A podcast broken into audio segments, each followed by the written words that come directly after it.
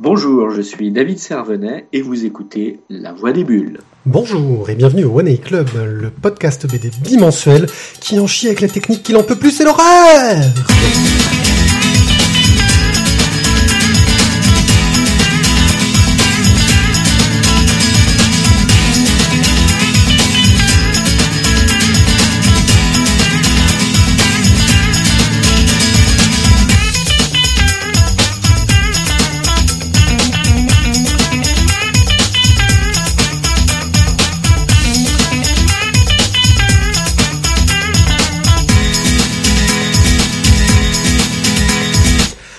Bonjour à vous et bienvenue dans notre émission qui a fait une passe faire car on a eu vraiment la guigne technique aujourd'hui, c'était assez la folie. Ah, tellement la guigne que tu as un... Oui. tu as un décalage temporel, toi. Ah ouais, Bah, je sais pas, à 21h, je dis bonsoir, mais bon. c'est vrai, bonsoir. Euh, ben c'est Thio qui vous disait bonsoir, bonsoir Thio. Bonsoir. Bonsoir. Ça c'est la voix suave de Tizak, bonsoir. Et tout va bien, la technique est enfin opérationnelle. Oui, oui, surtout qu'on a une émission vachement chargée. On devait faire plein de choses avant de démarrer, mais on a surtout réparé des ordinateurs. Qu'est-ce qu'on s'est éclaté. Dans notre émission aujourd'hui, nous allons vous parler de plein de BD et on va commencer d'abord par notre rubrique Express où on va vous traiter très rapidement des séries, principalement de comics ou bien de séries de BD qu'on suit qui en sont au numéro 15. Là, c'est 5 pour le coup. On enchaînera avec nos chroniques habituelles où nous allons vous parler de Amorostasia, de Deadline et du tome 4 de Long John Silver. Notre splash page sera consacrée à la revue dessinée et à papier. C'est le retour des revues de bande dessinée qui arrivent en librairie. Euh, pour ce faire, nous aurons David Sévernet qui va nous parler de euh, la revue dessinée. C'est un des cofondateurs de cette revue. On enchaînera avec une carte blanche à Com qui revient pour nous parler un peu de théorie de la bande dessinée qui s'intéressera à la définition de la bande dessinée. Mais qu'est-ce que c'est que ça? Un petit online où on va vous parler d'une bande dessinée numérique. Le docteur Tizak répondra à vos questions. Si vous êtes gentil. Et enfin, nous aurons fini notre émission. Un programme euh, certes chargé, mais qu'on espère remplir au mieux.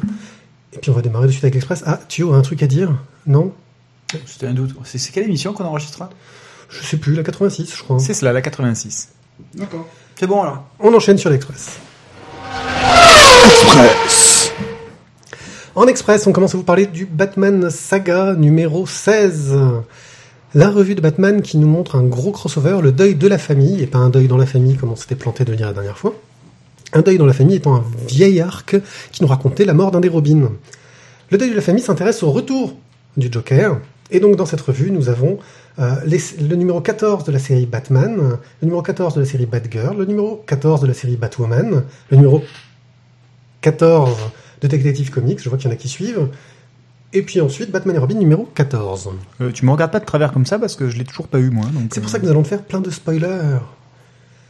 Bon, le, bah, je vais me faire un Joker, café, moi.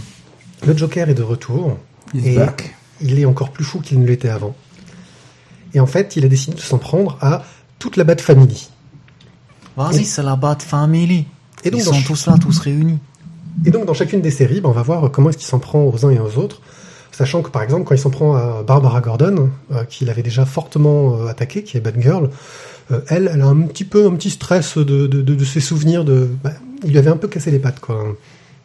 Ah ouais, tu te présentes ça comme ça, toi Elle est en fauteuil roulant, après. Ouais, non, mais il y a une façon de présenter les choses, quoi. C'est vrai. Qu'avez-vous pensé de ce Batman? Enfin, qu'as-tu pensé, Thio, de ce Oui, Batman Saga voilà, on remet les 16? choses au singulier. Il est encore sur le cassage de pâte.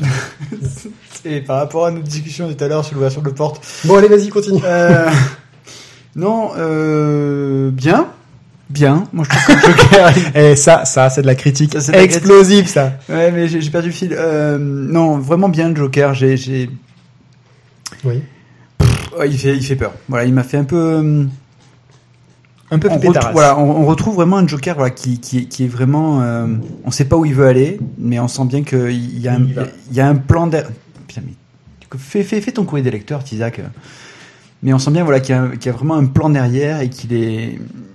qu'on va sans doute avoir encore d'autres d'autres choses encore qui vont arriver. Par contre, le truc ce que j'ai pas compris, c'est comment est-ce qu'il a comment est-ce qu'il connaît toutes les identités de tout le monde?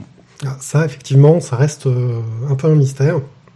Parce que c'est le truc, c'est que maintenant, il connaît toutes les identités de tout le monde et il peut s'en prendre à eux personnellement. C'est-à-dire voilà, il attaque pas. il a, il a- il a- Il n'attaque pas le super-héros, il attaque directement la personne qu'il est. Quoi. C'est... Donc il s'en prend à Alfred, euh, il s'en prend euh, bah, au, comment, au commissaire Gordon, euh, il, il attaque fort. Quoi. Mais C'est-à-dire qu'il a eu un petit moment de pause Bah, où il fait, a disparu de la circulation et où même Batman ne savait pas où est-ce qu'il avait disparu.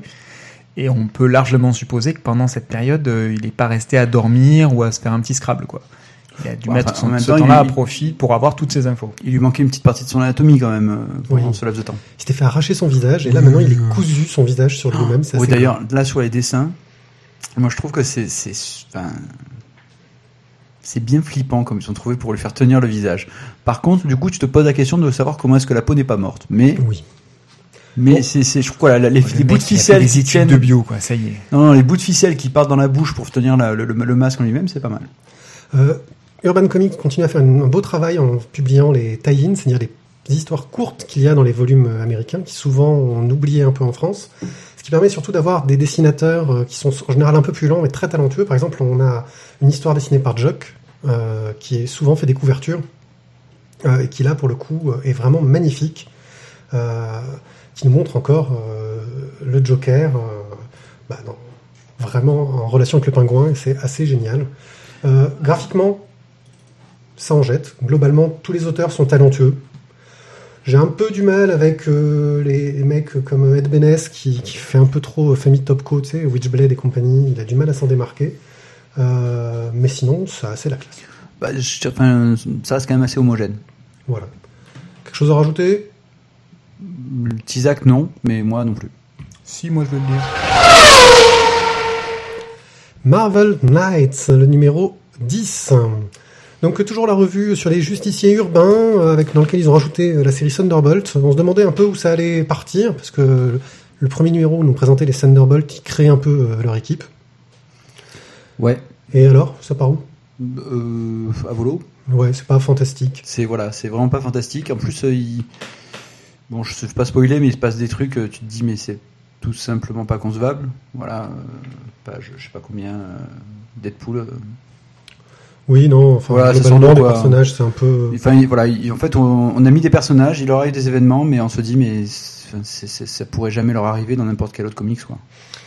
Ouais, il n'y a pas trop d'intérêt. Il n'y a, a pas d'intérêt, euh, enfin, y a pas d'intérêt au niveau des personnages, parce que du coup, on les voit quasiment pas. Ils ne font rien. oui. Toute l'équipe des Thunderbolts ne fait rien. Ouais, bah, aussi, il tue des gens. C'est tout. Ouais, excuse-moi. Ouais, enfin bon, ils en ont tué un. Super. Non, enfin non, franchement, c'est bof. Très très bof. Heureusement, il y a d'autres séries comme Daredevil, que moi je trouve toujours aussi sympa. Mieux. Ouais. Voilà.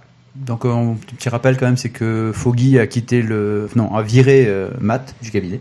d'avocats. Voilà. Ils sont plus ensemble et, euh, et Matt, en fait, est en train d'essayer de chercher bah, ce qu'il pourrait faire. Voilà. Et du coup, il fait des petits flashbacks pour se rappeler euh, le première, la première fois où il a vu euh, Foggy, où il a aidé. On fait des petits, des petits retours en arrière. Et voilà. Et il sait pas trop où il en est euh, exactement, euh, le mat. Il y a aussi euh, le Punisher, le magnifique arc du Punisher, euh, qui trouve sa conclusion. Euh, donc le Punisher qui a une assistante qui veut se venger de son côté. Et donc toujours cette thématique de la vengeance, bah, qui est très proche hein, du Punisher. Sauf que là, on a quelqu'un qui suit la même voie que le Punisher, c'est la Punisherette, entre guillemets. Et, et on voit que bah, c'est pas si facile que ça d'être le Punisher. Franchement, Très bonne histoire. Ouais. Très bonne histoire, bien dessinée, euh, beaucoup d'action. Et en même temps, voilà, des choix qui sont faits. Oui. Qui sont, voilà, qui sont vraiment bien menés, avec des personnages qui ont quand même un bon background. Donc, euh, Ça reste assez basique, hein, mais c'est bien écrit. non, c'est basique, mais bien écrit, efficace. Bien dessiné, efficace. euh. Et enfin, Winter Soldier, qui est toujours dans son espionnage un peu barré, qui part dans tous les sens, euh, avec euh, la veuve noire euh, à qui on a refait voilà, le cerveau. ouais, on lui a encore re, re, relavé le cerveau, elle a encore rechangé de camp. Et puis on croit qu'ils vont la sauver. Ça semble un peu facile, mais peut-être pas tant que ça en fin de compte quand on arrive à la fin de l'épisode. Ouais, mais je, enfin, je trouve qu'on est vraiment trop spectateur en fait. Ouais, t'as pas réussi à t'impliquer dedans. Ben non, dans, dans le sens où euh, tu, tu- les rebondissements euh, arrivent au fur et à mesure, mais mais enfin voilà, on a on a rien qui, qui te les. Enfin, en même temps, je vais certainement me dire- peut-être me dire que il faut, enfin, c'est mieux comme ça que que les rebondissements on les voit pas arriver, mais Ouais. Mais là, on n'a rien, on n'a aucun indice, on suit le truc, on te dit, ah oui, mais en fait, euh, vous vous rappelez pas euh, le labo machin qui était au fin fond de la Russie euh, Ouais, mais en fait, là-bas, il s'était passé ça. Ouais, mais enfin bon, si t'as pas lu l'histoire et que tu t'en souviens pas, euh, ça a aucun intérêt. Ok, donc euh, Marvel Knight numéro 10, un tome euh, mitigé, euh, mais qui Bah, pour la moitié des séries vaut le coup. Juste, voilà, juste pour Daredevil et Punisher, surtout Punisher, c'est c'est excellent. Ultimate Universe, le numéro 9. euh, United We Stand, la suite du méga crossover où il y a eu le, les États-Unis qui ont- sont partis dans une guerre civile, Captain America qui est devenu le président des États-Unis, euh, et les trois séries où on voit comment ça évolue. Dans Ultimate, on voit euh, Captain America qui essaye de rassembler un peu les États-Unis. euh, Ils rassemblent les. États en fait. Parce Ouais. qu'au au début, ils ont été sympas, ils ont fait une petite carte pour dire euh, tout ce qui se passe dans les États euh, américains. Certains sont donc euh, toujours unis, et d'autres ont fait sécession, d'autres sont en, guerre- en pleine guerre civile. Enfin bon, c'est assez sympa. Ouais, plutôt, plutôt cool. Donc du coup, le Captain America essaye de, de rassembler euh, tout le monde contre euh, contre l'armée de l'Hydra, en l'occurrence, qui essaye donc de je sais plus quelle ville. C'est dans l'Ohio, je crois qu'ils essayent de, de prendre ou dans le Wisconsin. Enfin bon, un État. Un Voilà. État de, de, bouseux, je dirais, mais. euh, Ah C'est qu'on tous les états qu'on connaît pas, tu sais, parce quand c'est pas la Californie, euh, La Floride, Californie, c'était le point chanson de Tizak. La Californie. C'est bon Non, ça. Ultimate X-Men, euh, donc là on a Kitty Pryde qui essaie de euh, en fait monter une résistance euh, contre les enfin les, les, les tueurs de mutants quoi, hein, qui veulent Bah, les sentinelles. les sentinelles qui veulent éclater ça et qui commence à prendre les choses sérieusement en main et qui a une petite dialogue avec Captain America pour euh, allez on va essayer de se réunir ensemble, hein, on va redevenir potes, hein, tout va aller bien. Ouais, et, et c'est là en fait elle voit, elle comprend que la guerre c'était bien, mais la politique c'est encore pire. Ouais, euh, vachement bien, bien écrit, bien dessiné, un Ouais. très bon arc. Euh, bah, je trouve plus intéressant au niveau dessin aussi que, que le Ultimate euh, normal. Ouais. Parce que plus sombre, je trouve, enfin, pour moi, plus de contraste quoi, dans, le, dans le dessin, c'était c'était plus sympathique. Et, Et enfin, enfin, Ultimate Spider-Man. Et donc on a le petit jeune qui se retrouve au milieu de la guerre civile. Et c'est un petit jeune qui s'en prend plein les gueules. Il se fait éjecter qu'il n'en peut plus. Bah, il, il a combien 14-15 ans On a Ouais, déjà dit la dernière fois, voilà. Bon, il se retrouve euh, paumé dans le désert tout seul. Il est très content. Ouais, mais il y a Batwoman, euh, bah, Spider-Woman qui doit l'aider. Ouais, mais elle aime pas, il sait pas pourquoi lui elle aime pas. Ouais. Et donc euh, c'est toujours fun, bien écrit, un petit peu plus léger que les, les deux autres séries. Donc euh, c'est un petit rafraîchissement sympathique au milieu de séries qui sont assez dures quand même euh, globalement. Voilà, c'est ça. Bah, c'est- un peu, euh, je dirais, la guerre vue par les yeux d'un enfant, quoi. Ouais, Lui, le, enfin, lui, le voit différemment. Il voit pas la lutte euh, au niveau national. Lui, c'est euh, bon, bah, il y a des méchants, faut que je les tape. Point. Oui. Il voit rien d'autre. Bah, c'est un mot, ouais, c'est un peu limite. Bon, bref, euh, Ultimate Universe, euh, moi j'aime bien. Ça se lit sympathiquement, c'est pas prise de tête, c'est bien écrit globalement. Une petite faiblesse toujours sur Ultimate, que je trouve un peu moins bon que, Mm. que, que les deux autres séries. Euh, surtout qu'X-Men revient de loin et, et était vraiment pas terrible avant. Bah, il revient de loin et devient plus intéressant. Mm. Ce, qui, enfin, ce qui ce qui est dommage, c'est enfin, ça aurait été bien qu'ils arrivent à garder le même niveau sur toutes les séries et à augmenter celle qui était plus bas. Mais ils n'y arrivent pas pour l'instant. Voilà. Ralph Azam, le tome 5 de Lewis Trondheim. Bah tiens, là, Tizak l'a lu? Ouais. Yeah Ah, vas-y, parle-nous-en nous. Euh, oui et non. Ça, oui non En fait, euh, pour être tout à fait honnête, euh, j'aurais dû relire un petit peu ce qui se passait avant et j'ai eu l'impression de débarquer un petit peu comme un cheveu sur la soupe euh, dans ce bazar et bon. Euh, j'ai eu beaucoup beaucoup beaucoup de mal à, à replonger dedans tu vois de temps en temps tu lis des trucs avec euh, du temps qui a passé et c'est pas grave tu, tu replonges dedans tout de suite et là j'ai eu un mal fou à, à me remettre dans, dans l'histoire donc j'ai presque lu ça comme un, comme un one shot quoi Voilà, enfin, trop plongé dedans parce que c'était très loin ou parce que du coup Parce ça t'a pas du tout intéressé? C'était trop loin, j'ai vraiment eu du mal à m'y remettre. Et après, euh, j'en avais gardé un très bon souvenir. Et alors voilà, je sais pas si c'est parce que j'étais déconnecté de la chose ou parce que ce tome-là m'a moins plu, mais voilà, je j'ai pas plus adhéré que ça quoi.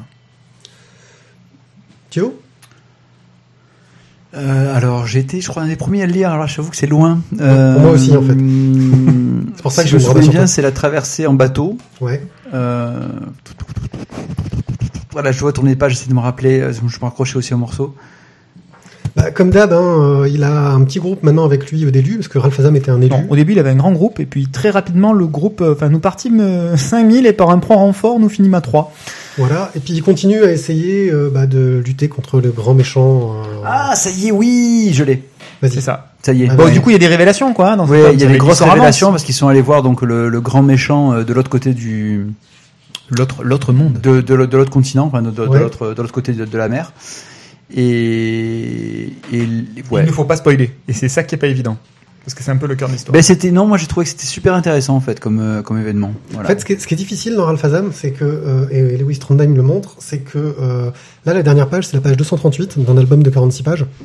Euh, C'est-à-dire que c'est vraiment fait pour être lu comme une saga dans la continuité, et quand on a un trou entre les tomes, on se perd un peu.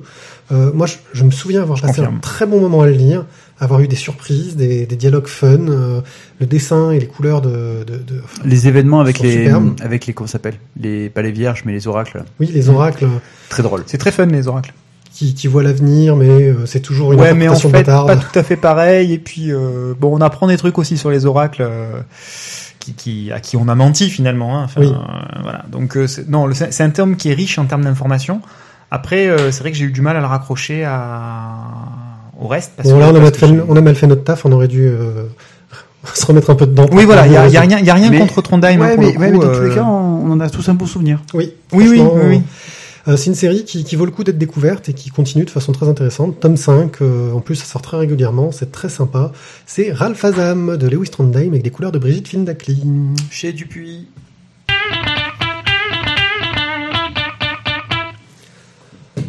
Randall Flagg nous fait savoir que notre fenêtre Tiny Chat est un peu petite et que donc il nous fera pas de dessin. Alors on est vachement triste. Euh, parce qu'il peut pas nous mettre un joli dessin. Alors il faudra qu'on voit pour avoir des plus grandes fenêtres de Tiny Chat. Parce que comme ça il nous fera des dessins. Et puis s'il nous fait un dessin, euh, même si on le voit pas de suite, eh ben, on le mettra sur la page euh, de l'article quand on le publiera. Un clin d'œil. Wink wink. Wink, wink, Amorostasia. Oui, oui. Ouais, wink wink. C'est c'est le bruit du clin d'œil. Je fais bien hein, le bruit du clin d'œil. Ok.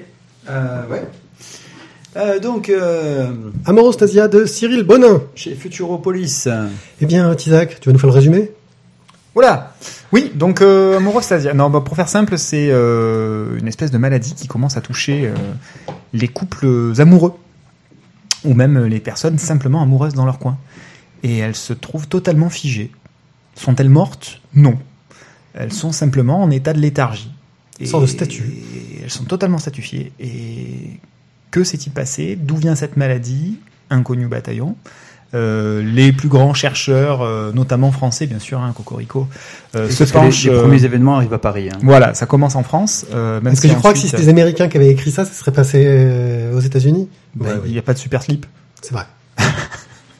Donc euh, les études piétinent lamentablement. Euh, le chercheur en lui-même, euh, en titre, euh, tombe lui-même amoureux, donc euh, se retrouve très vite euh, Oui.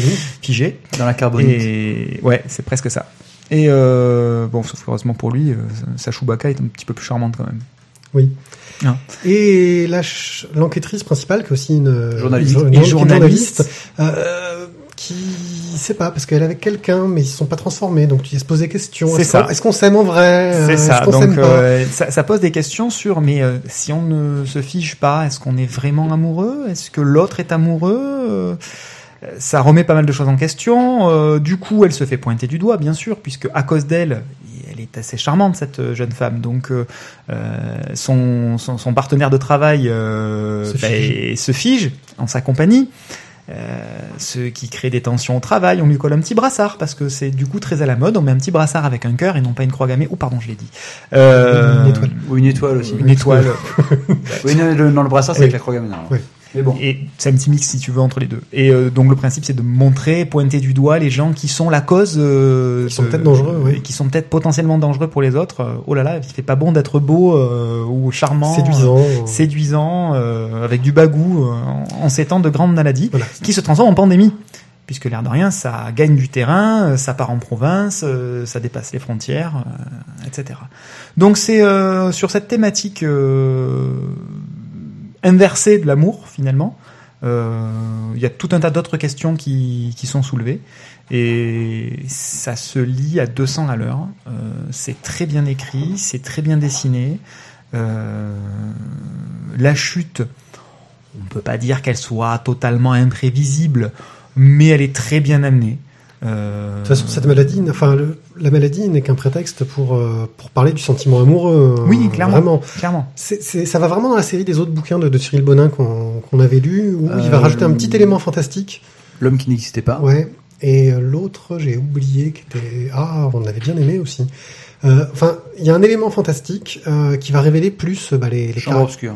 euh, Non. les- non, je crois pas. Les caractères des, des- enfin les sentiments des, des, des personnages. Euh, et c'est toujours amené avec une grande finesse, euh, un dessin euh, vraiment joli, euh, très agréable. La belle image La belle image, voilà. Qui est une adaptation, la belle image. de Marcel Aimé. Ouais. C'est ça. Euh, donc au niveau du scénario, euh, donc toi tu nous as déjà donné ton avis. Euh, tu- Ouais, moi j'ai adoré. hein. Euh, bah, très sympa. Très sympa. Du coup, moi j'aime bien déjà son coup de crayon. Et après, au niveau des scénarios, c'est. C'est c'est une petite nouvelle. Voilà. Une nouvelle que tu lis euh, rapidement, avec beaucoup de plaisir. Sinon, rapidement, avec Oui, beaucoup oui, de non, plaisir. C'est sur le petite nouvelle où je suis. Ben non, enfin, dans le sens, c'est ouais, c'est pour moi, c'est vraiment une petite, nou- enfin, c'est une nouvelle, quoi. Tu, tu, c'est une petite histoire que tu lis rapidement, tranquillement, beaucoup de plaisir, avec en plus, euh, voilà, des petits, euh, des personnages qui très rapidement prennent de la profondeur, sans pour autant euh, avoir des tonnes de dialogues ou, euh, ou beaucoup de, de, de, de textes autour, mais voilà, ça c'est il arrive tout, à créer tout une prend ambiance. forme, tout prend forme vraiment avec peu, enfin, je- le peu de choses. Je veux pas que ce soit péjoratif, mais euh, tout prend forme vraiment rapidement et avec euh, avec pas mal de profondeur. Au niveau du dessin, Ça marche très bien en étant crayonné noir-blanc. Euh... niveau de gris. ouais. Niveau de gris, pardon. euh, c'est c'est ça- c'est- voilà, c'est très efficace. en- Il y a beaucoup de plans rapprochés. Euh, ça. On s'intéresse aux émotions, hein, Voilà, le meilleur donc moyen de les on, montrer. on- on colle, on colle très bien la situation. Euh, Il y a beaucoup de choses qui sont dans le non-dit, dans l'ambiance. Moi, je, le dessin sert très très bien le sujet. Euh, on est dans cette espèce de petite apesanteur là, euh, ça, ça marche très bien. Mais voilà, pour revenir sur ce que tu disais sur le côté nouvelle, euh, on dépasse à mon sens le cadre simple de la, la nouvelle amoureuse ou du sentiment amoureux, parce que derrière il y a plein d'autres choses qui se qui se, se jouent en trame, euh, euh, la société, la politique, euh, la perception de l'autre, la mise à l'écart, euh, la peur, euh, voilà. Il n'y a pas simplement qu'une historiette euh, ou une histoire d'amour euh, qui traîne. Tu vois Ouais. Mais en même temps, une nouvelle peut aborder plein de sujets différents. C'est dur hein, comme format, un format court pour raconter quelque chose. Oui, oui, oui, oui. Même si là, il prend un peu de place. Euh, moi, le dessin, bah, j'ai trouvé toujours, ouais, il y a une élégance dans le trait, dans les personnages. Les personnages, euh, qu'ils soient féminins ou masculins, sont, sont vraiment euh, charmants, plein de, plein, plein de charme. Et c'est vrai que ça colle très bien euh, avec l'histoire. En plus, ils s'amusent euh, à mettre en scène des histoires d'amour simples aussi. Euh, les petits vieux qui s'aiment, C'est exactement Non, tout le pas temps. les petits- le petit vieux parce que sa mère Oui. est morte. Mais le petit vieux, par contre, moi, il me fait penser à du Miyazaki. C'est un petit côté, ouais. Alors, j'allais dire, le personnage principal, je la trouve euh, très typée manga. Et pourtant, on a un graphisme très européen. oui, oui, mais ouais. euh, je, je trouve que c'est un personnage qui, qui, qui colle très bien à une ambiance de manga. Euh, et sur ce que tu disais aussi, le coup des petits vieux, il, il a un don en l'espace de quelques pages, euh, une petite histoire. Il arrive quand même à faire passer un sentiment sur ce truc qui existe en quelques cases. Euh, cette, cette femme toute seule dans son appartement qu'on rencontre en tout et pour tout, si on doit faire le compte, y avoir six cases ou cinq cases avec elle. Euh, ben on, on s'attache un tout petit peu à cette nana qui avait l'air solitaire, qui était toute seule, euh, la vieille célibataire, mais en fait elle est amoureuse. Et le simple fait de, de, de, de devenir statue montre qu'elle était amoureuse, qu'il y avait, qu'il y avait de la vie, qu'il y avait du sentiment, qu'il y avait un cœur qui battait sous cette nana toute seule, quoi. Voilà, c'est, il y, y a un vrai talent, je trouve, là derrière, à arriver à, à, à créer ce sentiment en très peu de cases sur un personnage qui est totalement secondaire. La question vache, est-ce que vous trouvez pas que euh, le noir et blanc est un peu dommage quand on connaît le dessin euh, lumineux, un peu solaire, euh, les, les couleurs superbes que Cyril Bonin avait fait dans ses autres BD Elle est tellement piège, j'ai mis un là. à, à aucun moment ça m'a manqué la couleur. Alors que je me souviens, euh, La belle image était en couleur. ouais, la belle image est en couleur, mais l'homme qui n'existait pas, je crois qu'il est en noir et en blanc. couleur aussi, il me semble. J'ai un souvenir de couleur. Ah, J'ai un doute, mais euh, c'est vrai que ouais, l'amour en noir et blanc. Bah écoute, ça fait peut-être euh, référence au film de, bah, au vieux film quoi. Ouais. Voilà, euh, les, les- les vieux films en noir et blanc où euh, C'est vrai qu'il y a un Non, côté un peu nostalgique, on Ouais, sent pas trop la présence de la technologie, tout ça, alors qu'ils sont dans la recherche, dans, dans- un peu dans la science. Il y a un côté qui fait, qui fait un peu intemporel. Non, la- Contemporain, mais intemporel. Ouais, mais enfin, l'absence de couleur m'a pas, pas choqué du tout. Voilà, donc un dessin très lumineux, très beau. À qui vous recommanderiez cette histoire? Tous les gens qui se posent des questions sur leur couple. Tous les gens qui se posent des questions sur leur couple. Bravo. Arrête de tuer les oreilles des gens. Ouais, mais c'est pour qu'ils comprennent que là, j'applaudis. Oui. J'applaudis, voilà. Enfin, après, qu'est-ce que tu veux dire? Non, mais c'est, c'est ouais, c'est beau, Euh, donc euh, ça parle d'amour. Je pense que Moi, je ça- pense que voilà, c'est pour tous les chats tout qui sont quoi. seuls sur leur gouttière. Voilà. Pour les amoureux transis, tu l'offres à ta copine et tu bouges plus jusqu'à ce qu'elle ait fini de Oui, alors là, t'as un risque. Parce que du coup, si tu bouges, elle va te dire, euh, voilà, tu m'aimes pas. Ah, tu m'aimes plus Ouais, c'est vrai. Bon, euh, très bel ouvrage, c'est chez Futuropolis, euh, de Cyril Bonin, Amorostasia.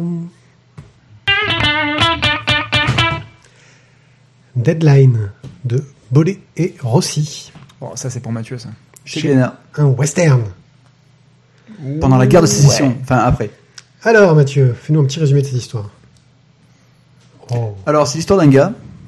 C'est l'histoire d'un mec. Euh, donc voilà, il s'est retrouvé euh, engagé volontaire euh, pendant la guerre de sécession. Et Du côté des méchants, ceux qui ont perdu. Ouais, alors ceux Alors, qui ont perdu sont du- forcément les méchants, on est d'accord. euh. donc, du côté des sudistes. Mais en euh, l'occurrence, c'était quand même les méchants, même si ça avait Et gagné. il s'est retrouvé donc à être, euh, il était euh, bah, gardien de prisonnier et il a été euh, le euh, le témoin de certaines atrocités voilà, qui vont euh, lui lui lui lui donner l'envie de se venger euh, après la guerre. Surtout qu'il va avoir une sorte de flash sur un des prisonniers.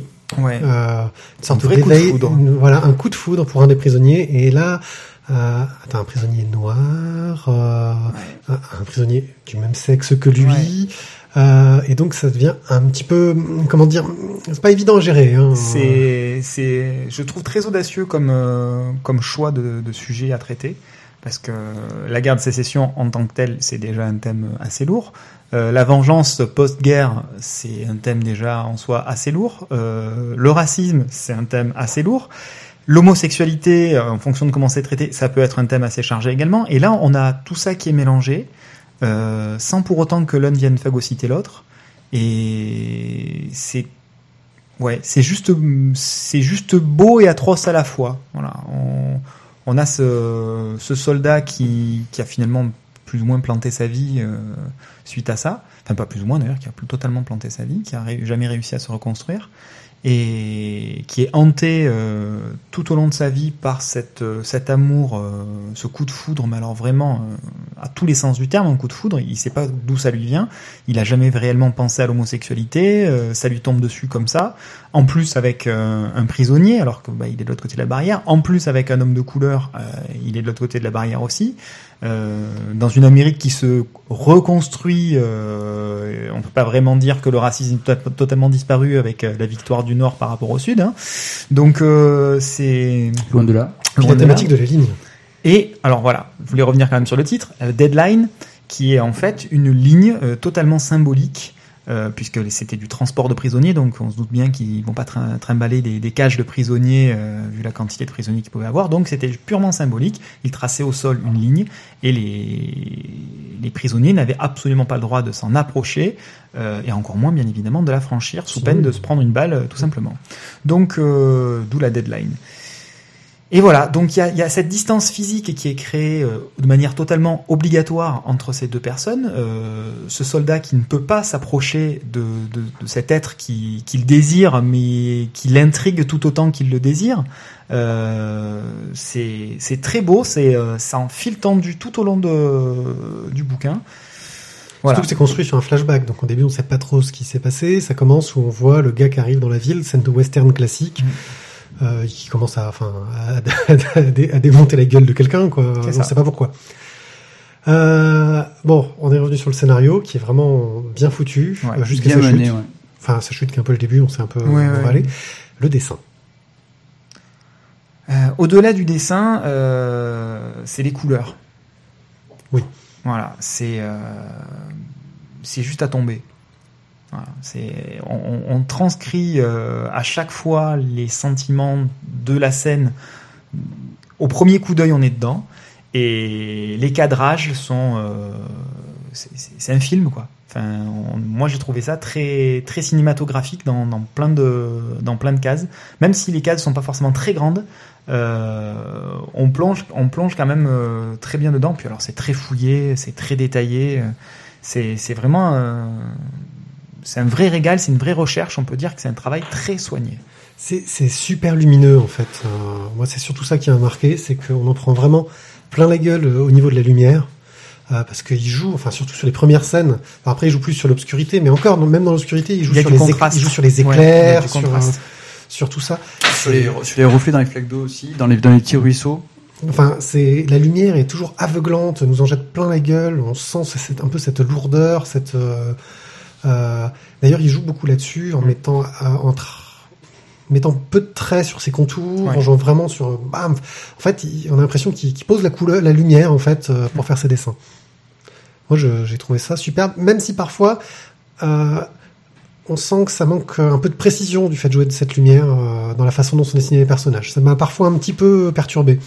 Non, pas moi. Peut-être que aussi c'est le format. Je- Peut-être que ça mériterait un format plus grand. Ouais, je vais te dire, je pense. Ouais. Enfin, déjà, de toute façon, quand il a dû le travailler, c'était en format plus grand, et euh, c'était plus intéressant de l'avoir sur un grand, grand format. Parce que ça fourmille de détails. hein. Ouais. Ouais. Même sur quand tu vois Ouais. sur les petites, enfin, comme tu disais tout à l'heure, hein, sur les petites cases, euh, tu arrives à avoir des détails. euh, c'est vraiment impressionnant. Donc bref, un, un excellent travail tant sur le scénario que sur, euh, que sur le dessin. Et c'est pour qui? Bonne question. Pour tous les gens que ça intéresse. mais, euh, mais non, très honnêtement, moi, j'ai, on, on avait, on, enfin, on avait vu une sorte de, de je crois, deux trois planches en, en preview, je sais plus sur le site de Glénat ou quoi, et on avait dit que ça avait l'air pas mal. Ouais. Et Rose, enfin voilà, c'est, c'est, c'est vraiment une, je trouve une très bonne BD, bien menée, originale, euh, Ouais. sur le sujet, euh, d'une part, enfin sur la période historique, et sur le sujet, que, la façon dont il est abordé. J'ai un peu que c'est pour les, les fans de western décalé. Parce que on, même si ça parle de la guerre, euh, il y a un côté très western euh, dans l'approche.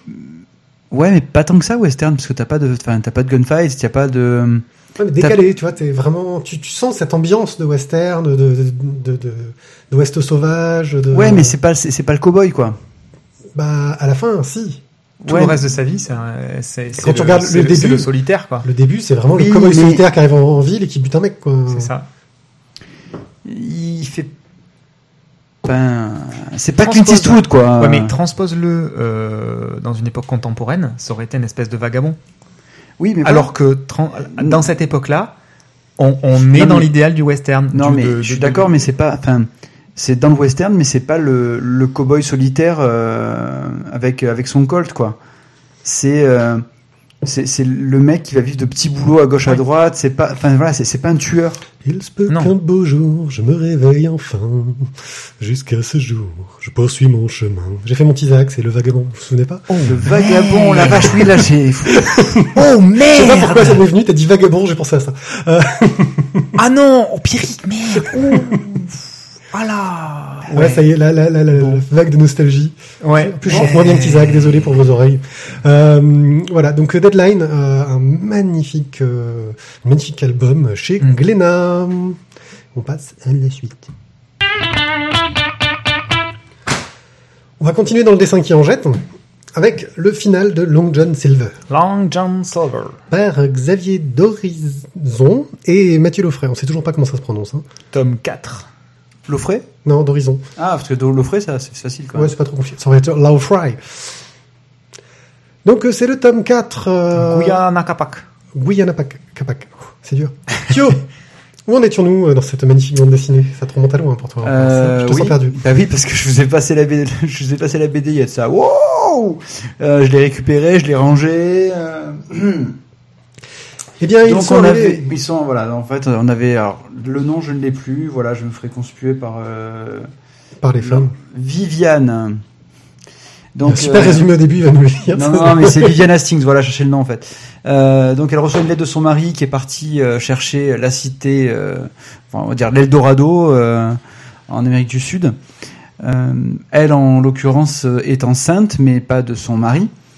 Et euh, donc son mari, voilà, qui envoie une missive pour qu'on lui, euh, bah, pour qu'on lui envoie de l'aide, pour qu'il puisse euh, revenir avec son trésor. Elle, euh, elle affrète un bateau sur lequel elle fait, euh, elle fait monter donc Long John Silver, le personnage de, de l'île au trésor, Après l'île au trésor. après l'île au trésor. Et, euh, et donc ils partent, ils, traversent les océans pour aller Avec chercher. médecin. euh, hmm Avec le médecin. Avec le médecin. ses histoires toujours. et, euh, et ils vont donc chercher le trésor. Alors ils étaient déjà arrivés donc en Amazonie, euh, ils avaient déjà perdu leur bateau et ils se retrouvaient à peu près à marcher. Euh, ben en fait, non, le tome 3, ils avaient, ils avaient plus de bateau. Ils étaient en plein milieu de la jungle euh, à chercher où aller. Et là, ils trouvent la cité de Guyana Capac. Ouais. Et ils se rendent compte que le mari de Viviane est devenu une sorte de gourou local qui veut buter tout le monde. C'est ça. Faire un sacrifice rituel. Faire un sacrifice rituel, Et qu'il n'y a pas d'or. qu'il n'y a pas d'or et que ça a un petit côté un peu fantastique. Voilà. Et là, là, euh, donc John, il, il- est pas trop content parce qu'il a perdu beaucoup de, de ses il a perdu il quasiment tous ses hommes, il en reste pas un. Voilà, euh, la bonne femme qui devait l'emmener euh, vers la fortune, en fait, pas du tout. Euh, en plus, euh, on essaye de le buter plus que de raison. euh, un peu les boules, quoi. Le buter plus que de raison. Oui. Hmm, pas mal. Oui, non mais ça marche. Ça fonctionne, ça fonctionne. Ça marche. Phrase. ça va, ça marche. Oui, mais quelque part il doit y avoir un trésor parce que la couverture nous le dit. Oui, la couverture, on voit. Mais non, mais on, voit le euh, Long John euh, assis. euh, Sur un trône avec euh, avec des pièces d'or. Sur un trône, avec toi. Vache, Oh là eh, les gars, vous allez me faire euh, tous les jingles pourris là On attend que tu en retrouves. Euh, que retrouves Ah, Mathieu, après méchant. c'est ton tour. hein. Ouais, c'est à toi. Bon, Donc-. Ok. Allez, t'as l'île au trésor, tout ça. euh, Vas-y, peux y aller. Il y a le dessin animé. euh. Donc du coup, Guyana Capac, donc c'est c'est la fin. Euh, Voilà. Non, c'est bon. ouais. une fin qui va qui va qui va qui va pas être euh, heureuse pour tout le monde. Ah, Déjà, il y a peu de personnages qui s'en sortent. hein. Là, franchement, euh, si d'un point de vue Non, cas- ils ont- ca- non. casting, ils veulent faire du, ils font du ménage. hein. Ouais, non, mais ils ont ils ont écrémé pour le tome 2, enfin Oui. pour la deuxième série. Oui. Ils Un sont d'entre eux survivra. c'est Survivor en fait. Mais euh, moi j'ai été un peu déçu par cette fin, Ouais. par le côté voilà justement un peu fantastique qui arrive sur la fin et qui qui pour moi sort de nulle part quoi. Ouais, pourtant, côté fantastique, euh, il, il est pas franc. Je veux dire, c'est des histoires de drogue, c'est des histoires de. Ouais. les personnages de- sont drogués, ils ouais, ont peut-être de, des de- allures, de- on de- sait ouais, pas de- de trop. culte il- pour un dieu un peu un peu innommable enfin Pff, moi j'attendais voilà plus euh, ah, j'étais plus l'île au trésor quoi Ouais. plus euh, plus le- la chasse au trésor du pirate quoi à l'ancienne et c'est vrai que là j'ai été un peu un peu surpris un peu décontenancé ça m'a pas pas follement emballé on va dire comme fin Ok, donc toi, Isaac, tu ne l'as pas lu. Euh, T'avais Ah lu non, les je précédents l'ai pas eu. Oui. T'as lu les précédents Ok. On va, on va, on va revenir sur le, le dessin. Là, je pense que. Ah. Ouais, ça, ça met tout le monde d'accord. hein. ouais je peux enfin là je on va, on, va, on va- on pas être unique ce soir mais on va dire que voilà je pense qu'il y, a- peu de personnes qui peuvent dire que Mathieu Loffray dessine mal quoi Non, peu. Euh, c'est super fouillé, c'est très bien raconté. En plus, voilà, il gère bien son storytelling malgré des dessins euh, assez fouillés, super dynamiques, euh, qui en jettent un travail sur le sur l'ancrage qui est très très fort. Euh, on- je pense que ça passerait très bien en noir et blanc en fait, même si les couleurs euh, en rejettent un peu sur le côté. Euh, en plus, oui, il se fait plaisir avec des pages peintes. Euh, on- on- sur des décors, sur des trucs comme ça. Enfin, c'est, il s'éclate avec des doubles pleines pages de la mort. avec Euh, voilà à faire du décor pour faire du décor quoi et, Avec plein de petits traits. ouais plein de petits traits qui envoient Ouais, mais ça, c'est parce qu'il devait être dans le TGV, il devait s'emmerder. Ouais, puis c'est Ouais. facile de dessiner dans le TGV. Bah, C'est surtout pour ça- toutes les marches, là. Voilà, c'est franchement, pour ça avec que- un demi-quart de millimètre. c'est ça il a fait il a fait 654 marches comme ça parce que quoi. Ça, je suis sûr qu'en plus, il a, tu sais, euh, des fois, t'as la double page et t'as des cases qui sont par-dessus. Je suis sûr qu'il a dessiné ce qu'il y a derrière les, les cases. Euh, je, je ferai juste un, je reviens sur le chat Je pense. qu'on a Randall Flagg quand même qui est avec nous ce soir, qui s'amuse d'ailleurs à faire un petit, euh, un petit dessin, euh, et qui, qui nous confirme que Mathieu Loffray est un dieu, tout en majuscule. Voilà, tout, tout, tout est dit. Voilà. Tous ces personnages ont une super gueule, euh, Mm. et, et- et ça en jette. Euh, donc, un peu déçu euh, par ce final. Bah, moi, j'ai trouvé que ça tenait bien la route, que c'était une belle réécriture, euh, que le personnage de Long John Silver était était super bien traité, il était charismatique, euh, il était, c'était une ordure quand même, hein, mais une belle ordure. Quoi. Euh, Ouais, mais non, non, euh, c'est une ordure, mais qui a des principes. Qui a des principes. ouais, et là certains me diront oui, ce sont des principes qui ne vont que pour sa gueule. C'est pas faux non plus, mais je trouve qu'il voilà, il, il incarne quelque chose que que, que- enfin, que moi je cherchais enfant dans les dans, dans, dans les dans, dans les méchants quoi, dans les dans tous les dans tous les personnages de pirates. Oui. Même si c'est un salaud, c'est un salaud qui parfois a des principes qui, qui font qu'il est grand quoi. Tu as donné un faux espoir à Randall Flagg euh, en faisant croire qu'il allait avoir un deuxième cycle. Je crois pas qu'il y ait de deuxième cycle de prévu. hein. Non mais justement c'était que c'est pas possible qu'il y ait un deuxième cycle Oui. vu que sinon on repart avec euh, deux personnages quoi. Bah, c'est un peu ce qu'il a fait. Il a repris que deux personnages de, C'est pas- de non, vrai. trésor. Hein. Vrai. Mais oui, non, un deuxième cycle, non, j'y, crois pas trop. Je pense qu'il il a très bien réussi son, sa suite. Euh, sa suite, je réutilise le mot apocryphe, j'aime bien ce mot. Apocryphe de l'île au trésor, euh, et c'est classe. C'est pour qui? Euh, euh, tous ceux qui ont une âme d'enfant. Ouais, enfin d'enfant comme il vieillit. parce Oui, que non c'est mais dur, qui ont même- gardé leur âme d'enfant, donc voilà, c'est pas offrir à, à Kevin 6 ans quoi. Ouais, pour les chercheurs de trésors. hein. Ouais.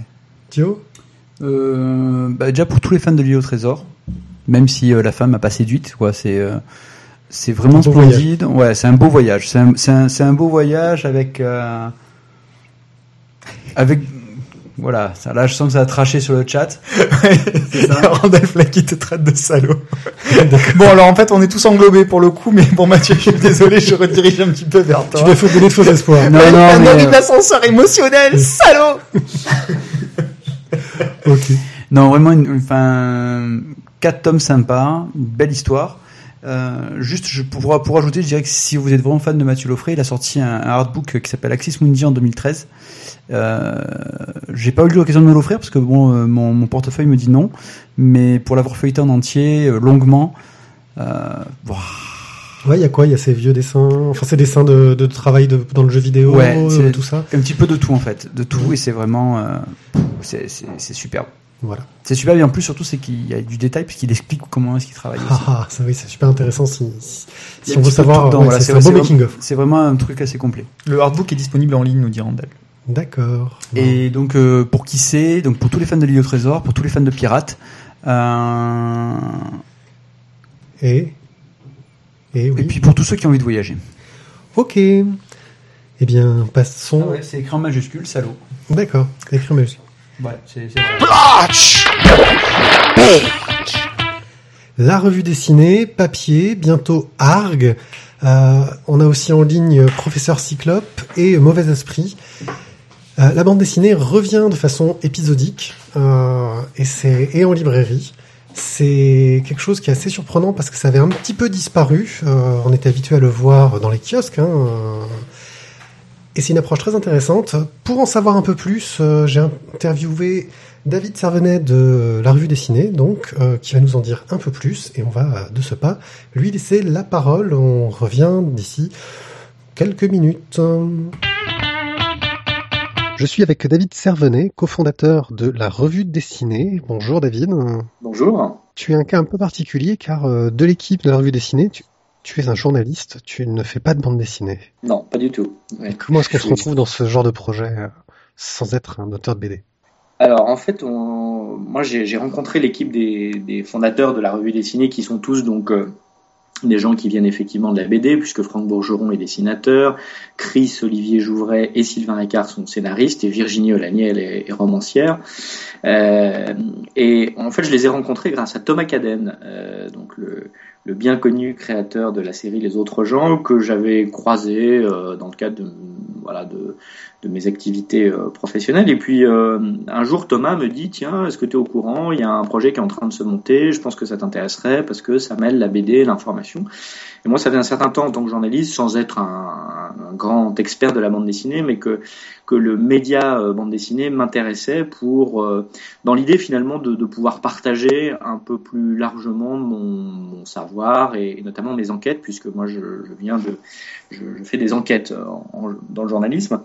Et, euh, et voilà. Et donc, euh, donc je suis allé les rencontrer, on a discuté, on, euh, le- leur projet m'intéressait, et puis voilà, on on- petit à petit, on a commencé à travailler ensemble. On a d'abord fait un travail euh, un peu euh, qui est pas très éditorial, mais qui est nécessaire quand on veut monter un projet comme ça, qui est de faire une, ce qu'on appelle une levée de fonds, c'est-à-dire trouver de l'argent auprès d'investisseurs pour pouvoir bah, assurer le financement de, de, de la revue.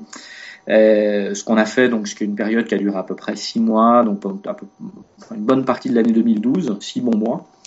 Euh, et puis donc en décembre 2012, on a bouclé notre tour de table, comme on l'appelle, avec donc euh, des investisseurs qui sont d'abord des, des, collectionneurs de BD, des particuliers, hein, qui ont un petit peu de sous euh, comme ça à investir et qui chacun ont mis entre 5 et 20 000 euros dans le projet. Euh, et puis euh, le groupe Gallimard, via sa filiale Futuropolis, qui est entré à hauteur de, de 5% du capital de, de l'entreprise, euh, parce que bah, ils souhaitaient nous soutenir, notamment en raison de la, la proximité éditoriale qu'on avait par rapport à eux, puisqu'il y a un certain nombre des cofondateurs qui avaient déjà travaillé pour le, pour le label Futuro, et puis parce que ça les intéressait aussi d'avoir d'avoir un pied un peu dans l'expérimentation et notamment en matière numérique euh, sans, sans, le faire eux-mêmes voilà euh, et donc pour toutes ces raisons ben donc on a on a fait cette levée de fonds qui nous assure le, le, le contrôle de l'entreprise puisque les cofondateurs on, on, a 82% on conserve 82% du capital de la société ce qui est important du point de vue de, de l'indépendance euh, économique et éditoriale et, et, voilà et puis à partir de janvier 2013 de, de cette année donc on a on a travaillé vraiment sur l'éditorial. On a mis euh, là aussi six bons mois à, sortir le numéro 1, euh, voilà, qui, est donc arrivé euh, dans, toutes les bonnes librairies euh, début septembre, et puis qui marche pas mal. On pourra en reparler si, si, ça t'intéresse. Oui, oui, oui, ça marche plutôt bien. J'ai eu l'impression.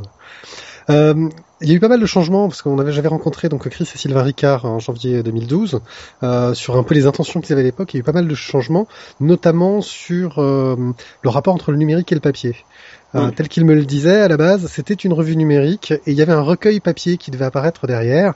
Euh, c'est plus du tout le cas. Maintenant, c'est une revue papier et numérique qui sortent en parallèle. Euh, pourquoi oui. ce changement? Alors pour une raison très simple, c'est que quand on s'est penché sur les chiffres euh, économiques de ce qu'on peut appeler le marché de l'édition d'une manière un peu un peu large, bon on, là on s'est retrouvé confronté à une réalité qui est assez simple, c'est qu'en en fait en France le, le marché du numérique n'existe pas vraiment. ça représente à peu près une part de 1,5% du marché total de l'édition, là où aux États-Unis le numérique pèse jusqu'à 20% maintenant du, du total. Au, Royaume-Uni, on est euh, plutôt dans les 15%. Mais en tout cas, il n'y avait pas de quoi, en l'état actuel des choses en tout cas, bâtir un, ce qu'on appelle un modèle économique euh, viable euh, uniquement sur le numérique. Et puis euh, à ça, c'est ajouté aussi une réflexion, j'allais dire un peu plus éditoriale, c'est-à-dire où on s'est dit, il est important que euh, cette revue soit présente sur tous les supports. Et finalement, quand on réfléchit à ce qu'est le bon support pour euh, la bande dessinée, euh, bah, le papier reste un objet euh, qui est important. Et, et, et donc, on s'est dit, on, on, va essayer de faire dans sa version papier un bel objet.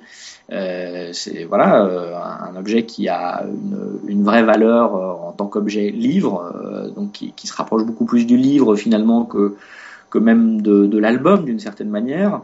Euh, et d'un autre côté, on, on, a tenu quand même à, à, tenir le cap du numérique, euh, là aussi pour une raison simple. D'abord parce qu'on pense que plus les éditeurs sont en mesure d'offrir euh, et de proposer des formats éditoriaux euh, innovants et nouveaux, plus le marché se créera, hein, parce qu'un un marché, ça se crée à partir du moment où il y a une offre et une demande. Je pense qu'il y a en France aussi une vraie demande de la part des lecteurs sur le numérique, mais, mais malheureusement, ça manque un peu d'offres. Et, et, là intervient un autre facteur qui est celui du prix. Euh, puisque aujourd'hui, euh, comme tu le sais, le, numérique souffre quand même de, la part euh, du monde de l'édition de prix qui sont pas tellement en rapport avec le, le, coût de la production. C'est-à-dire que aujourd'hui, par exemple, on trouve des livres en numérique qui coûtent plus cher parfois que le livre de poche papier. Alors, compte tenu des habitudes, évidemment, la plupart des gens, ils ont le réflexe de, de se tourner vers le livre de poche euh, papier plutôt que d'acheter le numérique. Et c'est là où on a eu, on a un peu hésité, et puis en fait, on, en y réfléchissant, on s'est dit, du coup, ça a vraisemblablement un sens de proposer une, une revue papier sous la forme d'un bel objet qui soit vendu en librairie à 15 euros, euh, ce qui est le, le, le, tarif à peu près de, de, de toutes les revues aujourd'hui, euh, et, euh, et, pour 230 pages de bande dessinée, ce qui finalement, on nous dit aujourd'hui, c'est pas très cher pour ce que c'est, et donc sous ça va. Sous, le format d'un, de ce qui, en tout cas, est pour les gens plutôt un bel objet.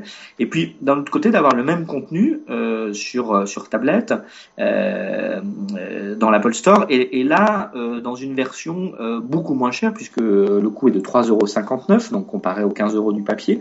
Pourquoi? Parce qu'en fait, en termes de, de coût de production, euh, on, on, on, a assumé l'idée que le modèle économique et la viabilité du modèle économique pouvaient aujourd'hui reposer sur le papier, donc sur la revue papier, et que du coup, le numérique viendrait un petit peu en bonus, en tout cas en termes économiques, et que si on prenait un positionnement de prix suffisamment bas, on, allait pouvoir euh, trouver des acheteurs que nous n'aurions pas euh, de toute façon dans le papier. C'est-à-dire que notamment des jeunes qui sont plus habitués au format numérique, euh, qui ont un peu moins de moyens, parce que c'est vrai que 15 euros, euh, même si c'est un bel objet, bah, ça reste euh, un prix quand même assez cher euh, pour avoir de l'information.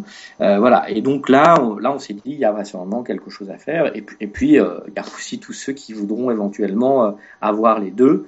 alors pour l'instant, c'est pas, enfin, c'est possible, on peut acheter les deux, mais séparément. Mais à terme, on, envisage d'avoir comme ça des, ce qu'on appelle des, des, des bundles, c'est-à-dire des, des des, formules d'achat couplées, donc papier plus, euh, plus numérique.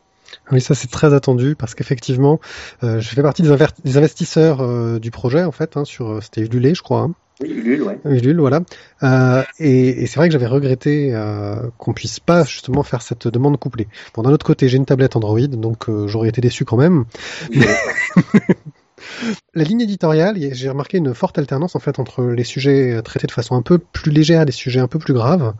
Euh, il y a eu vraiment une recherche d'avoir euh, cette alternance pour euh, aérer un peu la lecture.